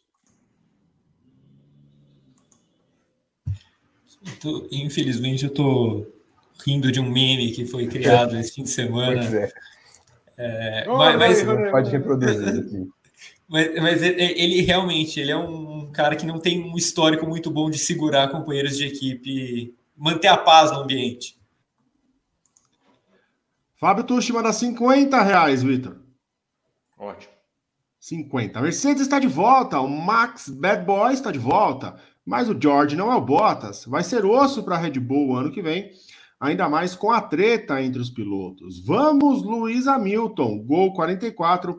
Parabéns pela cobertura do GP de São Paulo. Vocês são demais. Obrigado, Fábio. Leonardo Monteiro mandou cinco reais. Ocon em 2018 foi punido e levou soco do Verstappen por manobra semelhante. E ontem o Verstappen reclama que o Hamilton não deixou espaço. Ah, não foi um soco, soco. né? É. Um empurrão, uma desinteligência. O Vitor coloca aqui mais uma vez ó, o link do bolão tanto no YouTube quanto no Facebook, tá aí, ó. Se inscreva no nosso bolão, faça a sua adesão, faz o Pix para ir. Ó. Gabriel ganhou um. É, o bolão é disputado, hein? O bolão é disputado. Vi, ontem, depois do paddock, o Ricardo Fuji mandou 10 reais num comentário do, do, do briefing de ontem. Obrigado, Ricardo. Falando que a cobertura ficou muito boa com as participações da equipe e o Renato Ribeiro mediando as entradas ao vivo e as pautas. O GP poderia mandar correspondentes para produzir material ao vivo exclusivo para, pelo menos, algumas corridas no ano. Não, Sim. Sim. Podemos, podemos. Imagina 24 etapas viajando para todas, o dinheiro que vai ser gasto, muito. É muito possível. O dólar a 5,40? Tá ótimo. É, muito superchat vocês têm que mandar para gente. Sim. O, e o Lúcio da OU ele que é assinante há 24 meses no plano hat-trick, falando que o Verstappen é duro com todo mundo, mas com o Hamilton ele é desleal. Admitiu que o Hamilton não, não deixaria espaço e bateu, que custou a vitória do Hamilton e só 5 segundos para ele mesmo. Muito obrigado, Lúcio Daú, que é o nosso assinante, e que cada vez eu leio o, o sobrenome dele de um jeito, porque ele não gosta, Vitor. Nosso o... especialista de meteorologia e aviação. Gabriel Curti, rápido e seco, o pódio em Abu Dhabi. O pódio em Abu Dhabi vai ser é, Verstappen, Hamilton e Russell. É, André Neto. Verstappen, Hamilton e Leclerc em terceiro. Rodrigo o cobiçado título de vice-campeão. Equador, Catar e a cerveja que eu vou tomar na hora. É pouca coisa importa. Caguei para Abu Dhabi. Não me faz a menor. Ó, o que importa domingo começa a Copa do Mundo, o briefing em, em, em ritmo de Copa. Nós falaremos sobre a Copa, não falaremos sobre Catar e Equador, que, puto, que abertura ah. Mas, você vai fazer o briefing, o é. briefing do que vem, você vai fazer com essa camiseta que você tá aí? Não, eu vou fazer com várias que eu ganhei aí, que eu comprei, tem muita camiseta para usar. Uh, então, enfim, eu estarei entorpecido. Você acompanha quarta-feira TTGP, quinta-feira WGP, sexta-feira briefing, sábado briefing, domingo briefing, para a gente encerrar a temporada da Fórmula 1 2022. Acompanhem tudo em grandepremio.com.br. Esse foi o Paddock GP desta semana. Voltaremos às 6h50 da semana que vem. Quero dar um beijo em Gabriel Curti, parabéns pela cobertura. André Neto, parabéns pela cobertura. Rodrigo Berton, parabéns pela cobertura. Todo mundo do Grande Prêmio que esteve em Interlagos. Estamos em, em grande fase estética, sobretudo, observando. Meu Deus, o resto é um horror. Tchau, gente.